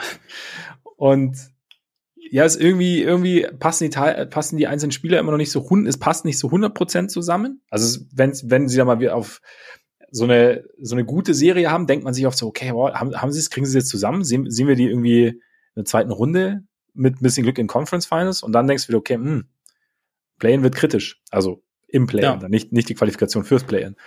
Und deshalb ist es irgendwie so ein Ding. Und dann, ja, ist die Frage, was, wie, wie man das hinkriegt, ob es dann nicht vielleicht doch dann irgendwie ein Deal sein muss. Ich meine, die, sind ja, die haben ja wahnsinnig viele, wenn du überlegst, du hast die Starter, du hast, ich meine, du, hast, du hast Herb Jones, Trey Murphy, dann kommt jetzt noch Jordan Hawkins dazu, du hast Dyson Daniels, also das, das sind ja schon vier interessante junge Spieler. Die können Eishockeywechsel machen. Also ja. ist vielleicht nicht immer ja. smart, weil du dann natürlich auch schon deine offensive Creation teilweise abgibst, aber die haben wirklich über zehn Leute im Kader, die halt einfach spielen können. So, ja. Das, äh, das, ist schon eigentlich fast zu viel, muss man ja. sagen. Und es, also es zeigt sich auch teilweise, ne? Also gerade das, was du meinst, so mit, äh, dass viele Leute halt in einem richtig gut sind, aber nicht unbedingt auf beiden Seiten des Courts, das zeigt sich ja dann auch unter anderem daran, dass es halt voll die Schwierigkeit ist, über die gesamte Saison schon ein Closing-Lineup zu finden, was dann halt am Ende funktioniert. Also die sind ja eins der schlechtesten Klatsch-Teams der Liga, weil die da halt einfach Probleme haben, Stops zu generieren und saubere Offense zu spielen und beides irgendwie gleichzeitig zu, zu wuppen. Und dann siehst du Zion mal auf der Bank, dann siehst du halt diese Offense-Defense-Wechsel und hast halt nicht wirklich die Kontinuität. Da habe ich mich auch schon öfter gefragt, wie sie das denn jetzt eigentlich mal angehen können. Und ich würde sogar sagen, dass Zion diese Saison besser verteidigt als in vergangenen Jahren, aber halt immer noch nicht gut. Mhm. Und naja, dann hast du also CJ, der natürlich traditionell jetzt nicht unbedingt der dein äh, Defensive Stalwart ist, um die englische äh, Quote wieder nach oben zu treiben. Du hast Brandon Ingram, der lang ist, aber Schwierigkeiten hat, die Augen offen zu halten und halt auch nicht unbedingt ein ein Verteidiger ist, so in dem Sinne. Valanciunas ist ein guter Rebounder, aber jetzt nicht der beweglichste Verteidiger.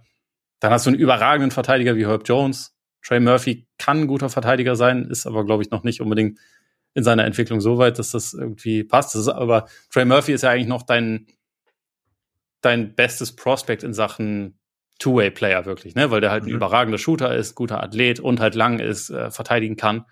Aber das ist halt es zieht sich nicht unbedingt durch den Kader. Und da denke ich mir dann auch immer so, eigentlich, eigentlich ist das einer der tiefsten Kader, aber es fehlt halt auch irgendwie so eine gewisse, gewisse äh, Balance und Kontinuität. Halt auch natürlich dadurch äh, bedingt, dass immer wieder so viele Leute ausfallen zu unterschiedlichen Zeitpunkten. Ich weiß aber auch nicht, wie man das ändert. Und unterm Strich sind sie ja jetzt über die letzten Wochen, also eigentlich seitdem, seitdem sie im Play-In von den Lakers verprügelt wurden, sind sie ja trotzdem eins der besseren Teams der Liga, aber halt nicht in engen Spielen. Da haben sie riesengroße Probleme. Äh, In-Season-Tournament meinst du, oder? Äh, ja, genau, In-Season-Tournament. Ich habe das, glaube ich, in dieser Saison insgesamt schon 40 Milliarden Mal durcheinander gebracht. Das ist aber auch wild mit diesen ganzen neuen Sachen. Also. Ja. Total übertrieben. Ja, aber ist es dann, ist dann der Punkt. Ich weiß wenigstens noch, was die Playoffs sind. Ja, und das ist die Hauptsache, weil da zählt's. Aber ist es, ist, ist man dann irgendwann ist dann der Punkt erreicht, an dem man sagen muss, okay, es ist jetzt schön, dass wir diese, dass, dass wir so tief sind, dass wir diese ganzen talentierten Spieler haben, aber dass wir vielleicht dann dadurch, dass wir sie so angesammelt haben, wie wir es getan haben, nämlich dass du halt viel, ja, wenig oder wenig Two-Way hast, dass man dann sagt, okay, wir vielleicht weniger ist mehr in dem Fall. Wir holen uns vielleicht einen Spieler, der beides kann und geben dann vielleicht zwei ab dafür plus den einen oder anderen Pick? Oder ist es, oder muss man sich da klarer sein, wie es mit Zion aussieht, wie die Rolle von Zion aussehen soll, wer, wer an die Seite von Zion passt? Aber ich meine, das, die Geschichte geht jetzt auch schon ein paar Jahre. Also es ist ja jetzt nicht so, dass du. Das stimmt. Es ist aber die erste Saison überhaupt, wo man Ingram, Zion, Zion und CJ regelmäßig zusammen auf dem Court mhm. sieht. Das ist halt, das war ja vorher noch gar nicht der Fall. Und äh, insofern ist es, glaube ich, so ein bisschen die Frage. Ich könnte es mir, also ich kann mir schwer vorstellen, dass sie jetzt diese drei sprengen, einfach aus dem Grund, weil man es halt einfach noch nicht, äh, nicht oft genug gesehen hat. Aber alles drumherum kann im Prinzip natürlich schon irgendwie passieren. Also ich, ich denke halt, am ehesten Kandidat dafür wäre jetzt Valanciunas, einfach weil man sich denken kann, okay, das ist ja, also auf der 5 brauchen wir ja jetzt nicht zwingend jemand, der so, der so Scorer-Typ ist und jetzt so diese, diese Low-Post-Skills mitbringt, auch wenn die ja durchaus wertvoll sind, wie Valanciunas sie hat, der hat auch einen auslaufenden Vertrag. Sollten wir da nicht eher gucken, dass wir jemanden noch reinkriegen, der eher einen defensiven Fokus bringt und der vielleicht offensiv halt werfen kann, aber vielleicht ein bisschen, bisschen mehr für Spacing sorgen kann. Ähm, und ob man das halt irgendwie adressiert. Ansonsten, also ja, wie gesagt, es würde mich wundern, wenn sie jetzt die drei durcheinander bringen und Herb Jones und Trey Murphy würde ich jetzt auch im Leben nicht abgeben wollen. Alles andere kann man drüber sprechen, wahrscheinlich. Aber also wie sie dann vorgehen, Pelicans die sind halt irgendwie in der kniffligen Lage. Und also einerseits ist die Lage gut, weil sie halt super viele Assets haben und mhm. andererseits ist es halt einfach ein bisschen schwierig, weil man nicht genau weiß, was man von wem bekommt. Aber ist jetzt nicht das Team, von dem ich jetzt den ganz großen Move erwarten würde über die nächsten paar Tage. Kann sie natürlich auch kann sie natürlich auch in Luft auflösen, aber du weißt, was ich meine. Wäre das ein Murray-Team? Äh, Sam Vecini hat das, glaube ich, in seinem Game Theory Podcast so ein bisschen, bisschen durchgekaut. Dann statt CJ oder was? Ja, oder an der Seite von CJ. Nee, ist mir zu klein. Zu klein? Ja. Also vor allem, wen, wen packst du dann dafür auf die Bank?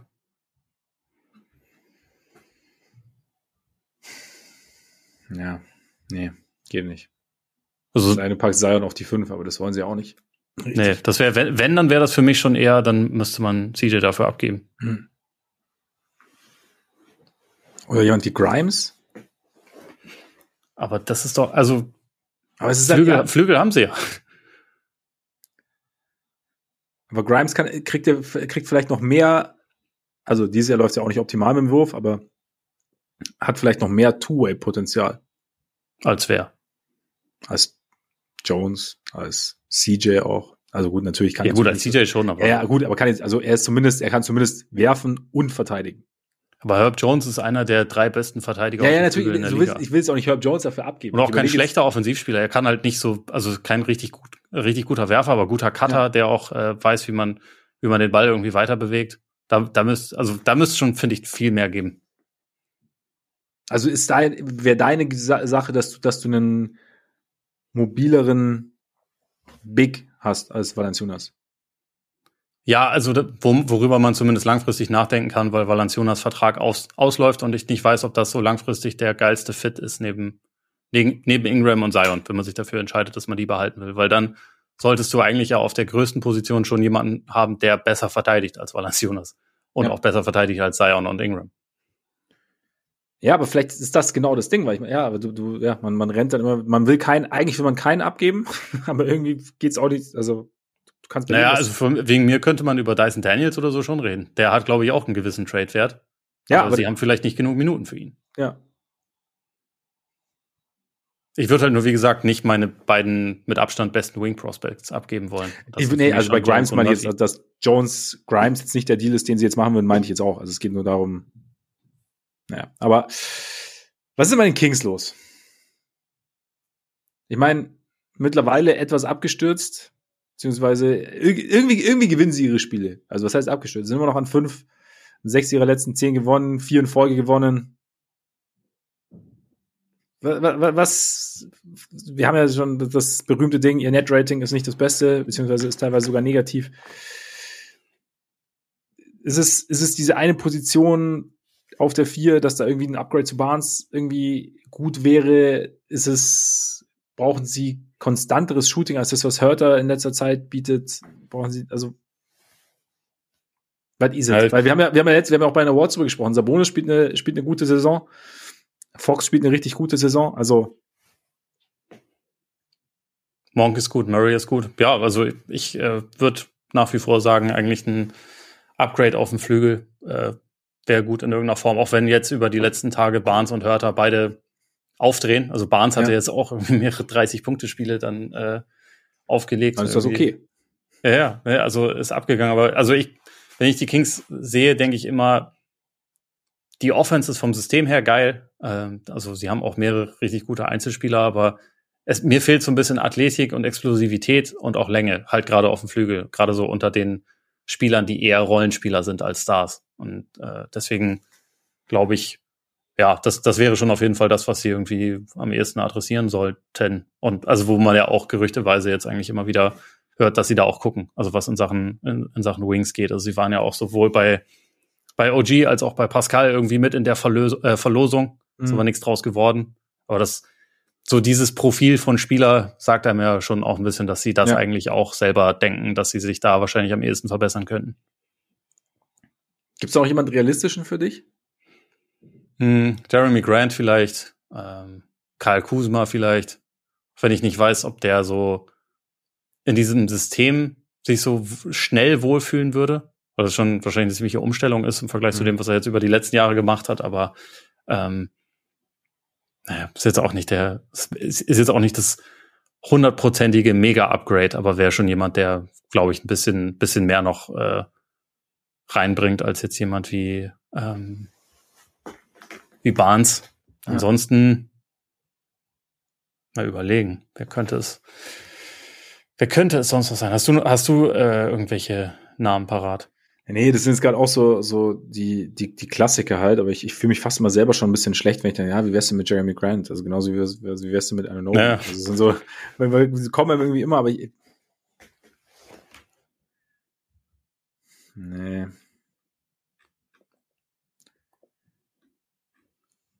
Er ist halt schon noch. Aaron Gordon? Tja, sicher.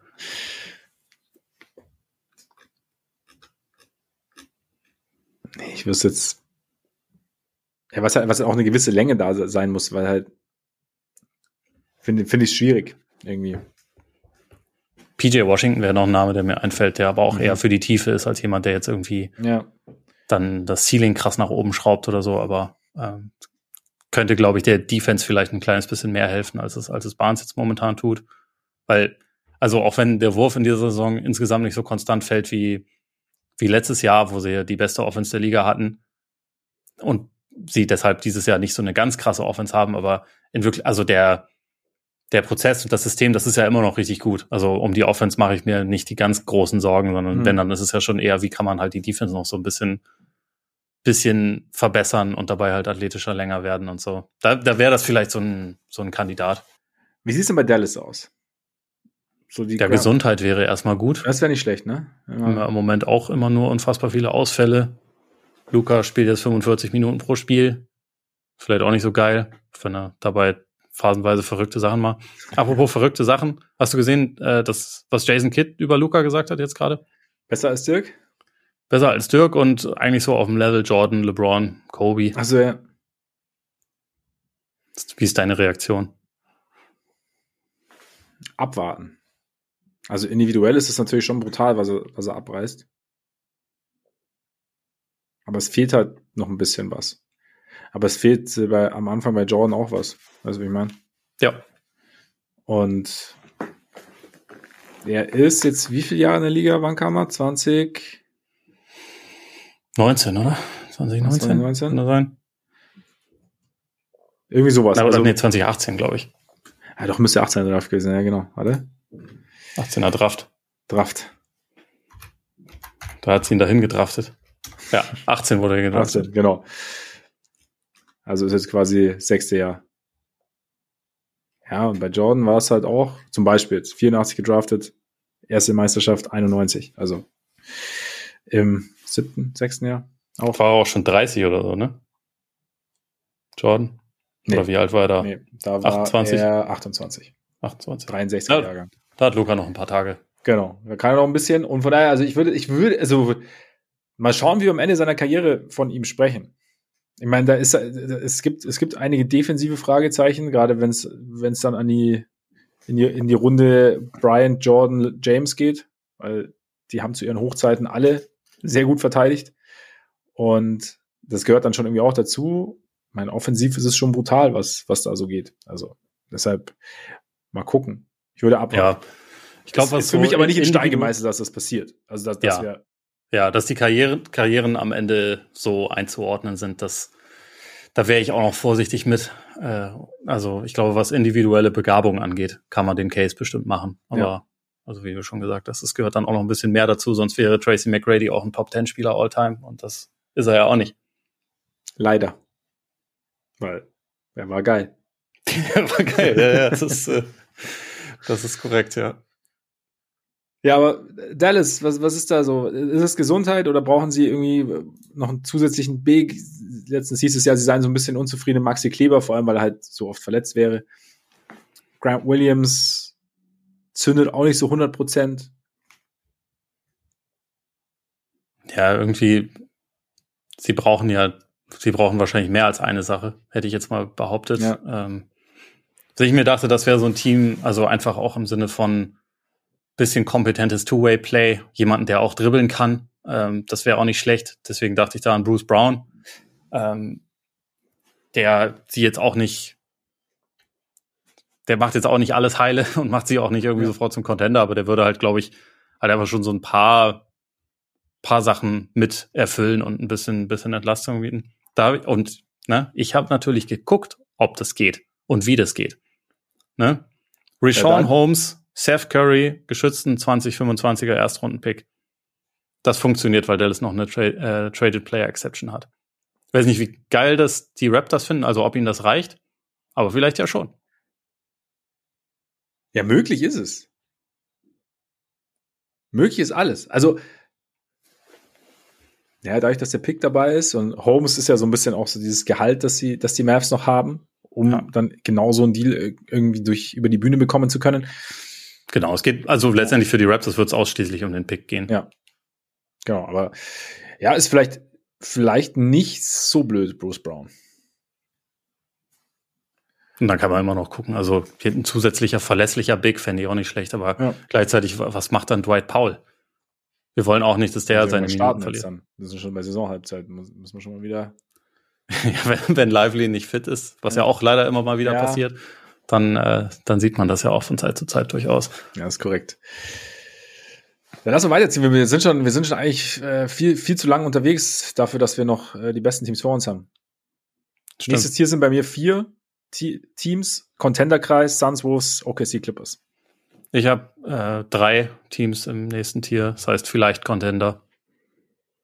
Das sind Phoenix, Minnesota und OKC, also nur die Clippers nicht drin. Clippers sind noch eins weiter oben. Yes. Lass sie uns mal durchgehen, einfach nur ganz kurz. Wir haben schon oft über alle gesprochen. Einfach nur so, okay, was, was ist das, was fehlt? Suns. Suns, äh, also ein Backup Point Guard wahrscheinlich mhm. eigentlich. Äh, also so ein bisschen Stabilisator äh, im vierten Viertel. Sie sind, sie sind ja nach wie vor eines der schlechtesten Fourth Quarter Teams überhaupt, obwohl sie ja durchaus fähige Leute da haben. Ähm, ist aber besser geworden. Teilweise unfassbar Turnover anfällig. Naja, gegen Orlando war es halt wieder ja. die Katastrophe. Das war ja, ja gerade erst. Ähm, ich meine, da kann ich mir schon auch vorstellen, dass halt so die, die relativ kurze gemeinsame Zeit da eine Rolle spielt und dass mhm. das auch also organisch besser werden könnte, wenn man jetzt davon ausgehen würde, dass Beal und Booker für den Rest der Saison fit sind, weil das sind ja eigentlich zwei Leute, die durchaus Ballhandling übernehmen können. Ähm, aber man weiß es halt immer nicht. Beal hatte jetzt ja auch irgendwie wieder was mit den Augen und da hat dann immer wieder irgendwas anderes. Also ist halt Phoenix, man weiß es nicht ja. so genau. Ansonsten kann man da natürlich allgemein sagen, Wing-Tiefe äh, wäre auch weiterhin nicht so schlecht. Ein defensiv starker Big wäre auch nicht schlecht. Auch nicht schlecht, äh, ja. Ihre Mittel sind halt sehr limitiert, um irgendwas zu bekommen. Aber ich hatte jetzt auch gelesen, dass äh, wenn PJ Tucker bei den Clippers ein Buyout bekommt, was ja wahrscheinlich passiert, wenn er jetzt nicht vorher getradet wird irgendwohin, dann würde ja, der wahrscheinlich in Phoenix okay. landen. Der macht jetzt auch nicht äh, die Defense, also der hat die Defense dann auch sicherlich nicht perfekt, aber gibt ihnen halt einfach nochmal einen weiteren Look und jemanden, der in den Playoffs ja durchaus auch schon ziemlich viel Erfahrung hat, weiß, wie man Leute nervt, wie man auch eine gewisse Toughness reinbringt, die ihnen sonst genau. vielleicht ein bisschen abgeht. Ja, stimmt. Nee, das passt eigentlich. Das passt ganz gut. Minnesota hat ja, hat ja diese Schwächephase, jetzt aber mit brutalem letzten Viertel in Oklahoma City gewonnen. Ich bin übrigens. Das war ein geiles Spiel. Ja, aber ich habe es mir angeschaut, bin aber dummerweise dann, also Real Life, hab's dann gestern Abend, aber bin dann komplett weggepennt, kurz bevor das letzte Viertel losging. Also lag nicht am Spiel, ich war so müde, es ging einfach gar nichts mehr. Ja, ich kann ich kann es nur empfehlen, gerade bei allen Leuten, die sich jetzt tierisch darüber aufregen, dass, nur, dass es nur noch Offense gibt. Das Spiel war wirklich, also gerade von den Wolves, wie schwer sie es gemacht haben für alle OKC-Spieler, außer jetzt vielleicht Shay, der aber auch wirklich hart er arbeiten musste arbeiten. für jeden Abschluss. Ja. Äh, das war schon echt richtig geil. Also da hat man zwei sehr, sehr, sehr gute Defensivteams ja. gesehen und auch zwei Teams, die sich, also die sich es einfach nicht leicht gemacht haben, obwohl da ja auch durchaus individuelle Scoring-Qualität auf dem Feld stand. Das war, das war ein richtig gutes Spiel. Also auch eins, wo ich dachte, wenn die sich in den Playoffs treffen, dann habe ich da auch richtig Bock drauf. Absolut. Ey, Jaden McDaniels Defense finde ich unfassbar. Also die, ja. die, die Mobilität und wie er eigentlich schon raus ist oder halt, also durch Fake Crossover, aber wie er sich dann wieder fängt und dann, also diese Explosivität dann wieder ins Play zurückzukommen. Mega. Also, also gerade auch gegen Shay. Und ich meine, Shay dann teilweise durch seine, durch seine Fakes und Richtungswechsel kommt dann irgendwie doch zum Ring, aber also wie oft auch McDennis dann sich nochmal wieder gefangen hat, nicht recovered, sich gefangen hat. Sehr gut fand ich, äh, hat, hat schon Spaß gemacht. Wie gesagt, das Spiel hatte nichts damit zu tun, dass mir die Augen zugefallen sind. Aber ja. Trotzdem, was, was fehlt Minnesota? Auch ein Backup-Point Guard? Ja. Weil jetzt gerade ist ja, also Nikhil Alexander Walker äh, startet ja jetzt anstelle ja. von Conley und das ist kein Point Guard. Jordan McLaughlin ist auch nicht wirklich die, die Antwort. Und also, also sie haben halt insgesamt einfach Probleme, was offensives Decision Making angeht, sind ja. halt auch ziemlich Turnover anfällig.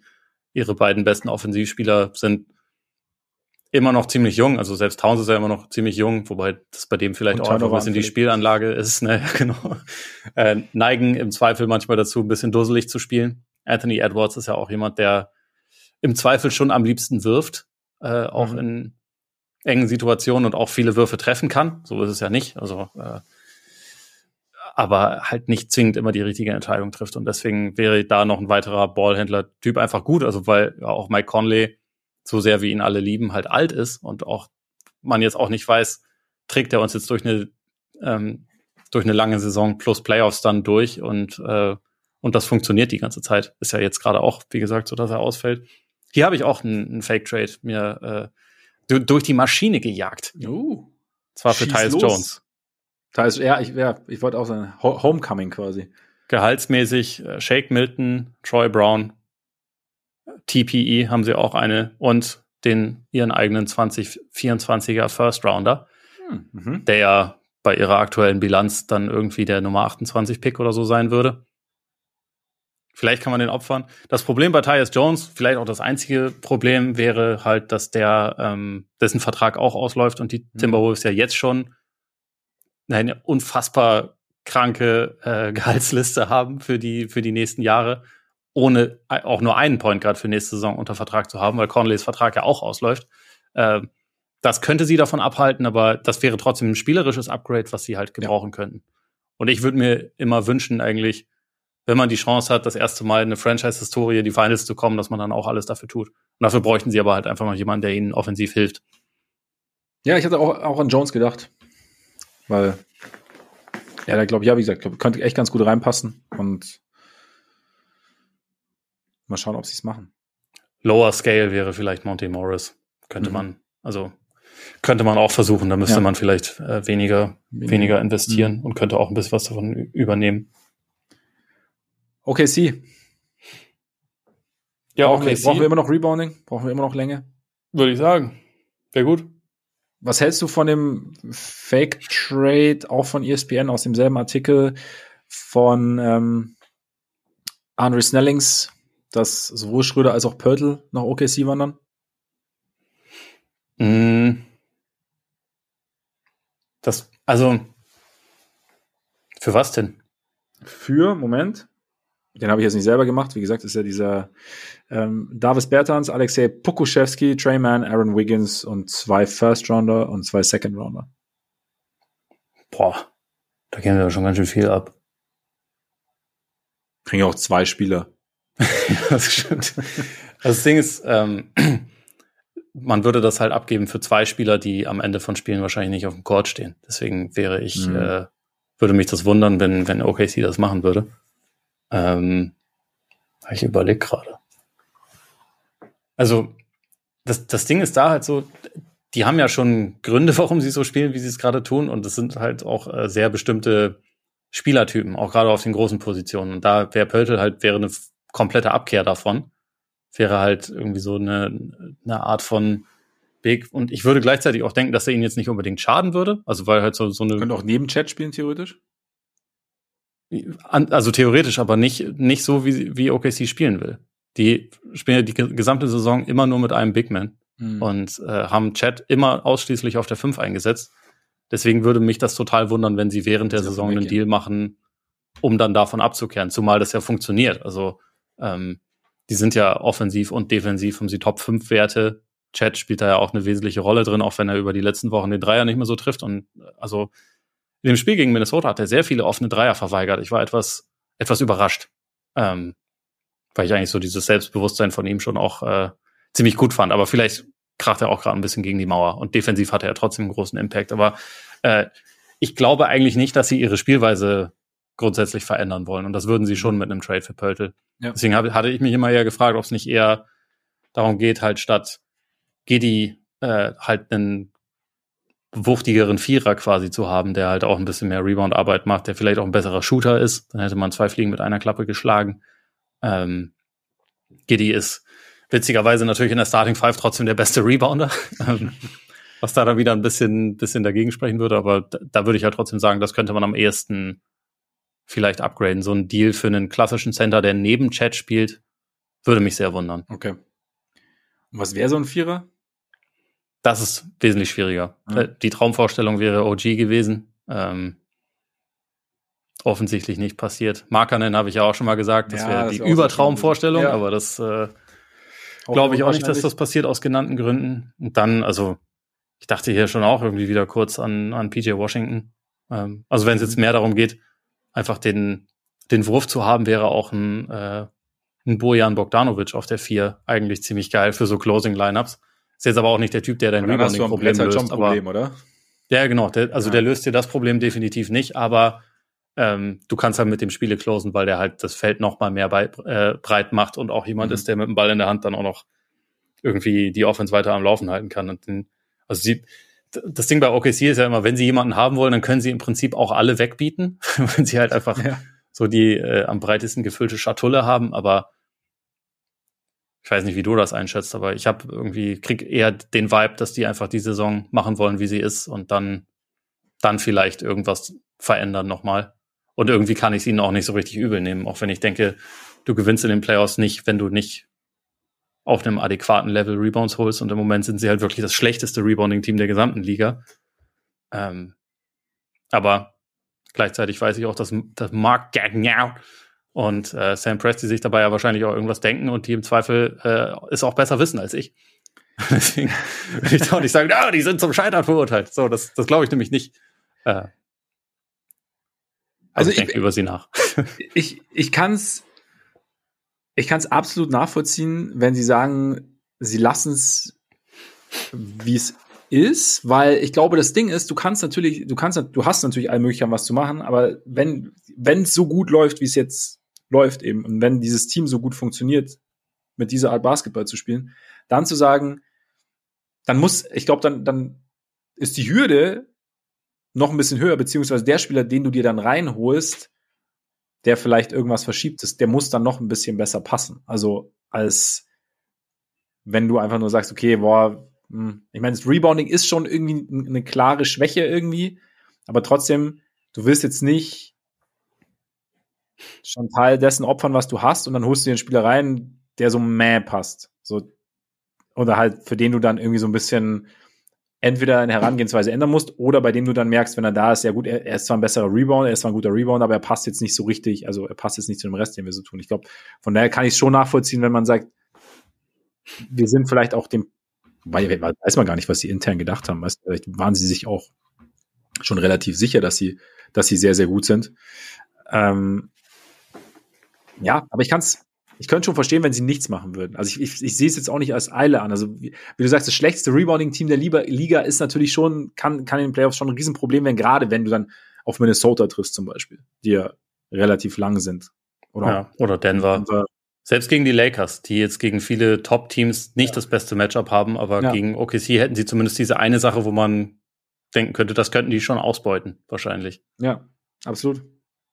Also von daher, ich meine nicht, dass die Lakers okay sie verteidigen können, aber du weißt, was ich meine. Nee, nee, eben. Aber es wäre dann halt zumindest, wenn es dann irgendwie so ein, so ein, so ein Dogfight wird, ist es halt dann eklig für sie, einfach weil sie halt physisch unterlegen sind, gerade an den Brettern. ja.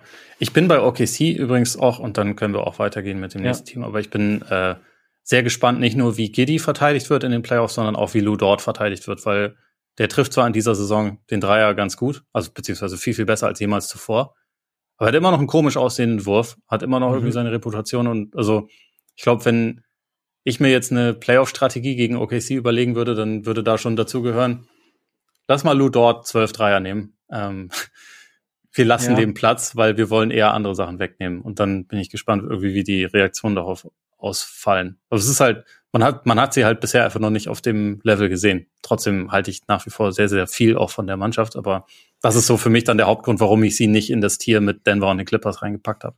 Ja. Was wäre denn mit jemandem wie, wie Daniel Gafford zum Beispiel? So als quasi Backup, der dir aber halt noch ein bisschen Länge bringt, eine gewisse, gewisse Athletik hat, der rebounden kann. Der ist jetzt nicht der Vierer dazu, aber es wäre zumindest noch jemand, den du auch mal ins Brett stellen kannst. Das ist auch noch, noch mal ein wuchtiger Dude. Ja. ja, ist halt die Frage, wie sie selber zu ihrem anderen Jalen Williams stehen, ja. der halt jetzt der Backup-Fünfer ist und der halt auch Dreier werfen kann. Ja, das, das äh, ist natürlich ein Vorteil, ja. Also für den müssen sie, also nicht, dass der jetzt genauso spielen würde wie Chad, aber für den müssen sie halt auch nicht ihre Spielweise grundsätzlich ändern. Ja. Ähm, das wäre mit Gerford halt schon so. Der ist ja, auch jemand, der so ein Rimrunner, ähm, Pick-and-Roll-Finisher ist. Das ist jetzt nicht ihre Hauptoffense, aber also ich denke mir schon auch manchmal, es, wär, es ist ja es ist ja nicht schädlich, wenn man verschiedene Looks hat und verschiedene Sachen ausprobieren ja. kann. Deswegen, also ich, ich fände es nicht grundsätzlich blöd. Ja. ja. ja. Gut, dann nächstes Ziel, also sind es zwei? Hast du Denver und Clippers in einem? Ja. Favoriten einfach, oder? Ja, genau. So habe ich es genannt. Äh, ich habe auch äh, lange mit mir gerungen, ob ich Denver alleine und die Clippers alleine mache. Mhm. Ähm, aus altem Vertrauen. Ich meine, ich, ich vertraue auch den, den Nuggets immer noch mehr, ja. aber ich glaube im Moment beide sind für mich schon die Teams mit den besten Aussichten. Bei mir auch. Und wie du sagst, ich meine, es sind auch zwei Teams, also die, die, was so den, das Ceiling angeht, irgendwie relativ wenig Lücken haben. Also klar kannst du an den Kadern immer noch was basteln.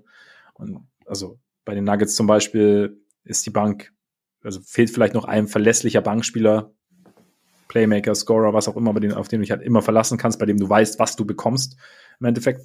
Und bei den Clippers Backup Point Guard vielleicht noch. Ja. Sowas. Dachte ich auch am ehesten. Es ist halt dann trotz, aber es ist halt dann meckern in Anführungszeichen auf hohem Niveau, einfach weil du. Ja. Weil das, was normalerweise in den Playoffs viel auf dem Court steht, schon sehr, sehr gut ist und sehr, sehr viele Dinge abdeckt. Ja, ich, ich musste jetzt auch äh, hier bei dem Spiel Denver gegen Milwaukee, was übrigens auch sehr gut war. Also es gab mhm. ja jetzt zuletzt auch mal ein, zwei Tage, wo es gar nicht mal so leicht war, das geile Spiel jetzt zu identifizieren. Ja. Ähm, aber äh, vor ein paar Tagen, also ähm, Denver gegen Milwaukee fand ich auch richtig geil. Auch äh, hat einen auch ein bisschen hoffnungsvoll gestimmt in Sachen in Sachen Bugs, weil die halt da schon wieder mehr wie sie selbst aussahen. Aber es hat mich vor allem auch mal wieder dran erinnert. So Jamal Murray wird ja jetzt wieder nicht All-Star werden. Da ne? kannst du davon ausgehen. Und das ja. ist ja auch ist ja auch legit, weil er hat wieder einige Spiele verpasst und klar war jetzt wieder gut, aber statistisch ist es trotzdem schwer, äh, schwer den Case für ihn statt die Aaron Fox oder so zu machen, mhm. der halt viel mehr Punkte macht letztendlich. Äh, und trotzdem, so für eine Playoff-Serie weiß ich nicht, wie viele Guards ich über Jamal Murray nehmen würde. Und ja. also gegen Milwaukee, was der auch dann teilweise irgendwie wieder für Würfe getroffen hat, wie, wie entspannt der sich übers Feld bewegt und dann teilweise halt so diese ganz schnellen Moves macht, wie, wie er so irgendwie seinen, ja seinen Körper für Täuschung äh, einsetzt und sich so über, übers Feld manövriert und dann auch so teilweise ganz komische Off-Balance-Jumper nimmt, die aber dabei aber nie die Kontrolle verliert. Das finde ja, ich auch echt mhm. richtig speziell. Also ja. Richtig geiler Spieler nach wie vor. Absolut. Ich fand auch geil, wie sie sich am Ende, also da war es schon sehr, sehr methodisch, aber wie sich halt immer wieder dieses Lillard-Matchup fürs Pick and Roll dann rausgepickt haben. Quasi erstmal der, der, der Screen auf, weil erst Beasley, glaube ich, immer gegen Murray stand, dann kam der Screen hoch und Murray ist dann rübergegangen, so, dann mussten sie switchen quasi, dann Lillard gegen ihn und dann kam, kam auch schon Jokic hochgerollt quasi. Weil, weil Lillard ist ja immer in die Ecke gesprintet, dass sie den Switch wieder hinkriegen dann von Lopez, aber Lopez kam halt dann immer schon so angewedelt und dann Jokic war schon so halb im Move. Es war natürlich nicht, also es war verständlich, aber es war natürlich nicht optimal für die, für die Defense der, der Bucks. Also von daher, aber, also Murray finde ich auch Wahnsinn. Also dieses, ja, wie du sagst, so dieses, dieses anarchische, aber gleichzeitig diese Kontrolle. Ja. ist irgendwie ein, ja, ist ein, ist, ist ein cooler, cooler Spieler einfach. So von den Leuten, die nominell als Point Guard rumlaufen, ich habe dann überlegt, wen ich denn, wen ich da definitiv über ihm nehmen würde. Also es wäre Shay schon, also weil der, glaube ich, auch ein besserer Verteidiger ist. Mhm. Äh, auch wenn Murray da okay ist. Ähm, Curry. Ja. Und dann ist es halt schon wieder, also ich meine, bei Luca kann man jetzt drüber streiten, nennt man den Point Guard oder nicht. Ja. Ich würde ihn jetzt eigentlich nicht unbedingt Point Guard nennen, aber ich komme dann schon schnell bei Murray an, muss ich sagen. Ja, das Gesamtpaket ist halt schon wahnsinnig gut eben und weil er halt auch diese, diese Kontrolle einfach ausstrahlt und weil du halt weißt, also was er eigentlich die, die ganzen letzten Playoffs abgerissen hat. Ja. Da, das war schon nochmal schon noch mal eine andere Stufe irgendwie. Also eine, ja. Könnten, könnten, wenn die beiden in Conference Finals aufeinandertreffen und alle fit sind, können schon sehr geil werden. Du meinst jetzt die Clippers, ne? Nicht, nicht ja. die Bucks und die Nuggets. Nee, genau, genau. die Clippers, genau. Ja. Ja, ja, absolut. Gut, dann haben wir's, oder? Für heute. Ich glaube auch. Sehr lang, lang genug am Schnacken. Von daher machen wir es jetzt ganz schnell und bedanken uns noch recht herzlich für eure Aufmerksamkeit. Sehr schön, dass ihr dabei wart. Vielen Dank. Solltet ihr das ab sofort öfter tun wollen, könnt ihr uns gerne abonnieren bei Apple Podcasts, Spotify, Google, Amazon Music, also Google Podcasts, Amazon Music, dieser geht überall. Ihr könnt uns folgen bei X, bei Instagram. Ihr könnt auch auf unserer Patreon-Seite vorbeischauen. Patreon.com slash Podcast und Korpiger mit. Richtig. Äh, dort gibt's extra Content, nämlich diese Woche geht da eventuell auch noch was. Also wir gucken mal, was, was die Themenlage so anbietet. Momentan geht's ja eigentlich ganz gut. Also schaut da gerne mal vorbei. Und das ist dann, dieser Content ist für all diejenigen, die uns mit monatlichen Beiträgen unterstützen. Vielen Dank an euch alle. Wissen wir echt sehr, sehr zu schätzen. Und jetzt würde ich sagen, genießt euren Tag, euren Abend, euren Morgen und bis bald hoffentlich. Reingehauen. Reingehauen.